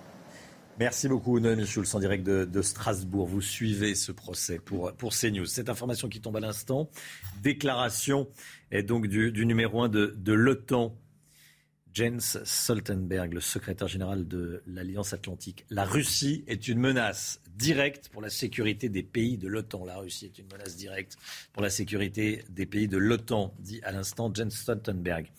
Regardez, à propos de la guerre en Ukraine, les caméras de vidéosurveillance d'un parc de la ville de Kremenchuk ont filmé le moment où la frappe russe contre le centre commercial a eu lieu. On le voit sur, euh, sur ces images, on voit le tremblement. Gérald Clermont avec nous. La Russie déclare avoir visé une usine d'armes. Bon, et les Ukrainiens disent que c'est un centre commercial qui a été visé. Qui dit vrai? Je n'ai pas la réponse à la question, je ne vais pas la donner aujourd'hui. Par contre, ce que je vais présenter, c'est les faits tels qu'on les connaît aujourd'hui sur cette affaire de cette attaque, qui, dans tous les cas, une chose est certaine, c'est qu'un des missiles, a priori deux, a touché le centre commercial. Et donc, euh, attaquer un centre commercial ou bombarder un centre commercial avec un missile, une bombe ou un obus, c'est un crime de guerre. Donc, on a vraiment affaire à un crime de guerre. Ceci étant dit, Revenons à l'arme. L'arme identifiée, on le connaît maintenant. Ce sont des missiles qui s'appellent Kh-22. Ce sont des missiles anti-navires. Pourquoi anti-navires? C'est parce que les Russes tirent tout ce qu'ils ont en stock. Ce sont des missiles anti-navires déclassés, retirés du service, périmés, euh, et des, missiles anti-navires extrêmement puissants, 1000 kg de charge militaire. Ils ont été tirés par des bombardiers Tupolev 22 à partir de la Russie, et donc ils ont visé, au moins deux missiles ont visé l'objectif de la ville de cette ville. Qu'est-ce qu'on sait? Là, on le voit, on va voir sur les images. On a des images dans lesquelles on voit l'impact d'un missile sur le centre commercial. Il n'y a pas de doute, il est frappé. On a une deuxième image, on voit là, au niveau de ce parc-là, un missile qui va passer dans le ciel. On ne sait pas où il va. On ne sait pas si c'est celui qui va sur le centre commercial ou c'est un missile qui va ailleurs. Par contre, ce qu'on va voir sur les images d'après, c'est que euh, cette ville est une ville industrielle très importante d'Ukraine. Il y a quatre sites industriels majeurs. Et au nord du centre commercial, il y a une grande usine Hein, et au, nord de la grande usine, il y a le parc. Donc on voit un missile est passé au niveau du parc et un missile a tapé sur le centre commercial. Euh, je l'ai redit, les missiles sont des missiles anciens périmés, pas, forcément précis. La question est qu'est-ce que c'est que cette usine? Écoutez, cette usine aujourd'hui, c'est autrefois c'était une usine d'armement à l'ère soviétique, mais aujourd'hui c'est devenu une usine euh, à activité civile qui fait soit des camions, soit des voitures, euh, soit des machines-outils. Donc la question est de savoir, avec ces éléments-là, qu'est-ce qu'on visait, l'usine ou le centre commercial?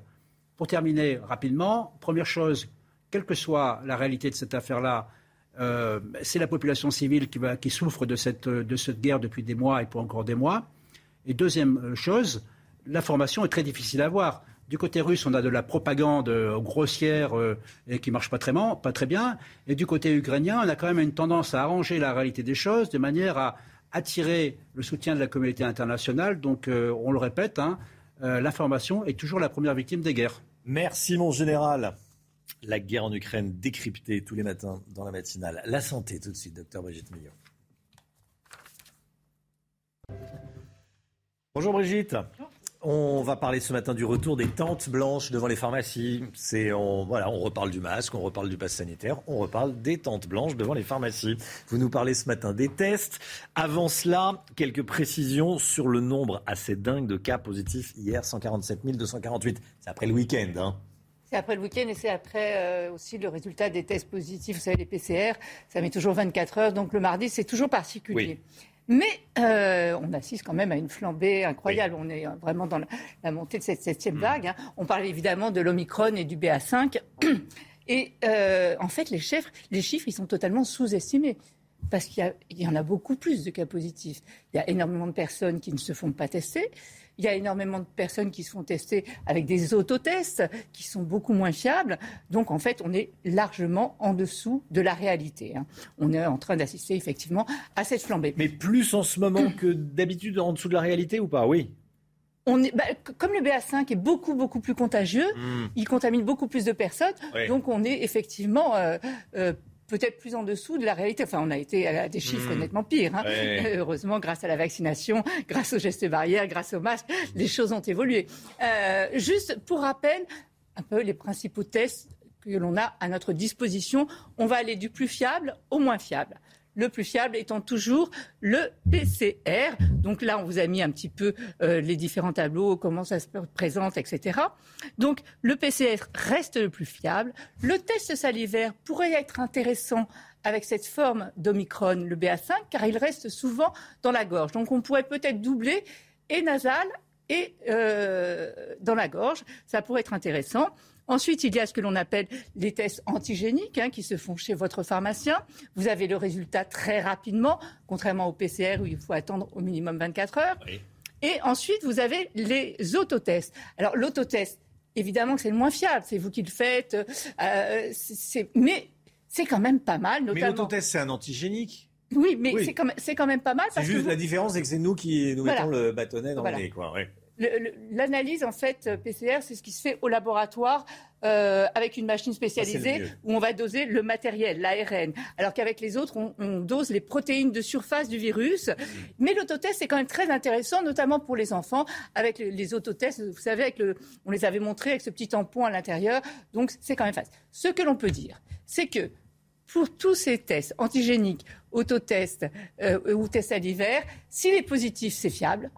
Mais s'il n'est pas positif, c'est nettement moins fiable. Et notamment avec Omicron, on assiste à une baisse de la fiabilité des tests et même des tests PCR. Donc voilà ce qui est compliqué. Après, je vous ai mis quand même un petit rappel sur les, euh, sur les différentes situations. On rappelle qu'aujourd'hui, si vous êtes cas contact, il faut aller se faire tester deux jours après le, cas contact. Si vous êtes positif, on va le voir tout de suite, quand vous êtes positif, il y a Évidemment, il faut confirmer le test précédent si c'était un autotest, un antigénique par un PCR. Et surtout, l'isolement est différent selon le schéma vaccinal, s'il est complet ou pas. Si vous avez un schéma vaccinal complet, vous ne pouvez vous isoler que 5 jours si votre test au cinquième jour est négatif. Sinon, il faut rester 7 jours. Et si vous avez un schéma vaccinal incomplet, c'est 7 jours si votre test est négatif au septième jour et c'est 10 jours sinon. Mais le problème, c'est qu'avec Omicron, ça change la, donne. Parce qu'en fait, d'abord, il y a l'histoire de la fiabilité des tests et il y a surtout le fait qu'ils restent beaucoup plus longtemps. Ils restent jusqu'à 10 jours, 12 jours, 15 jours dans les voies. Euh, on est positif plus longtemps. On est positif plus longtemps. Est-ce que positif veut dire contagieux? C'est une question. Merci beaucoup, docteur.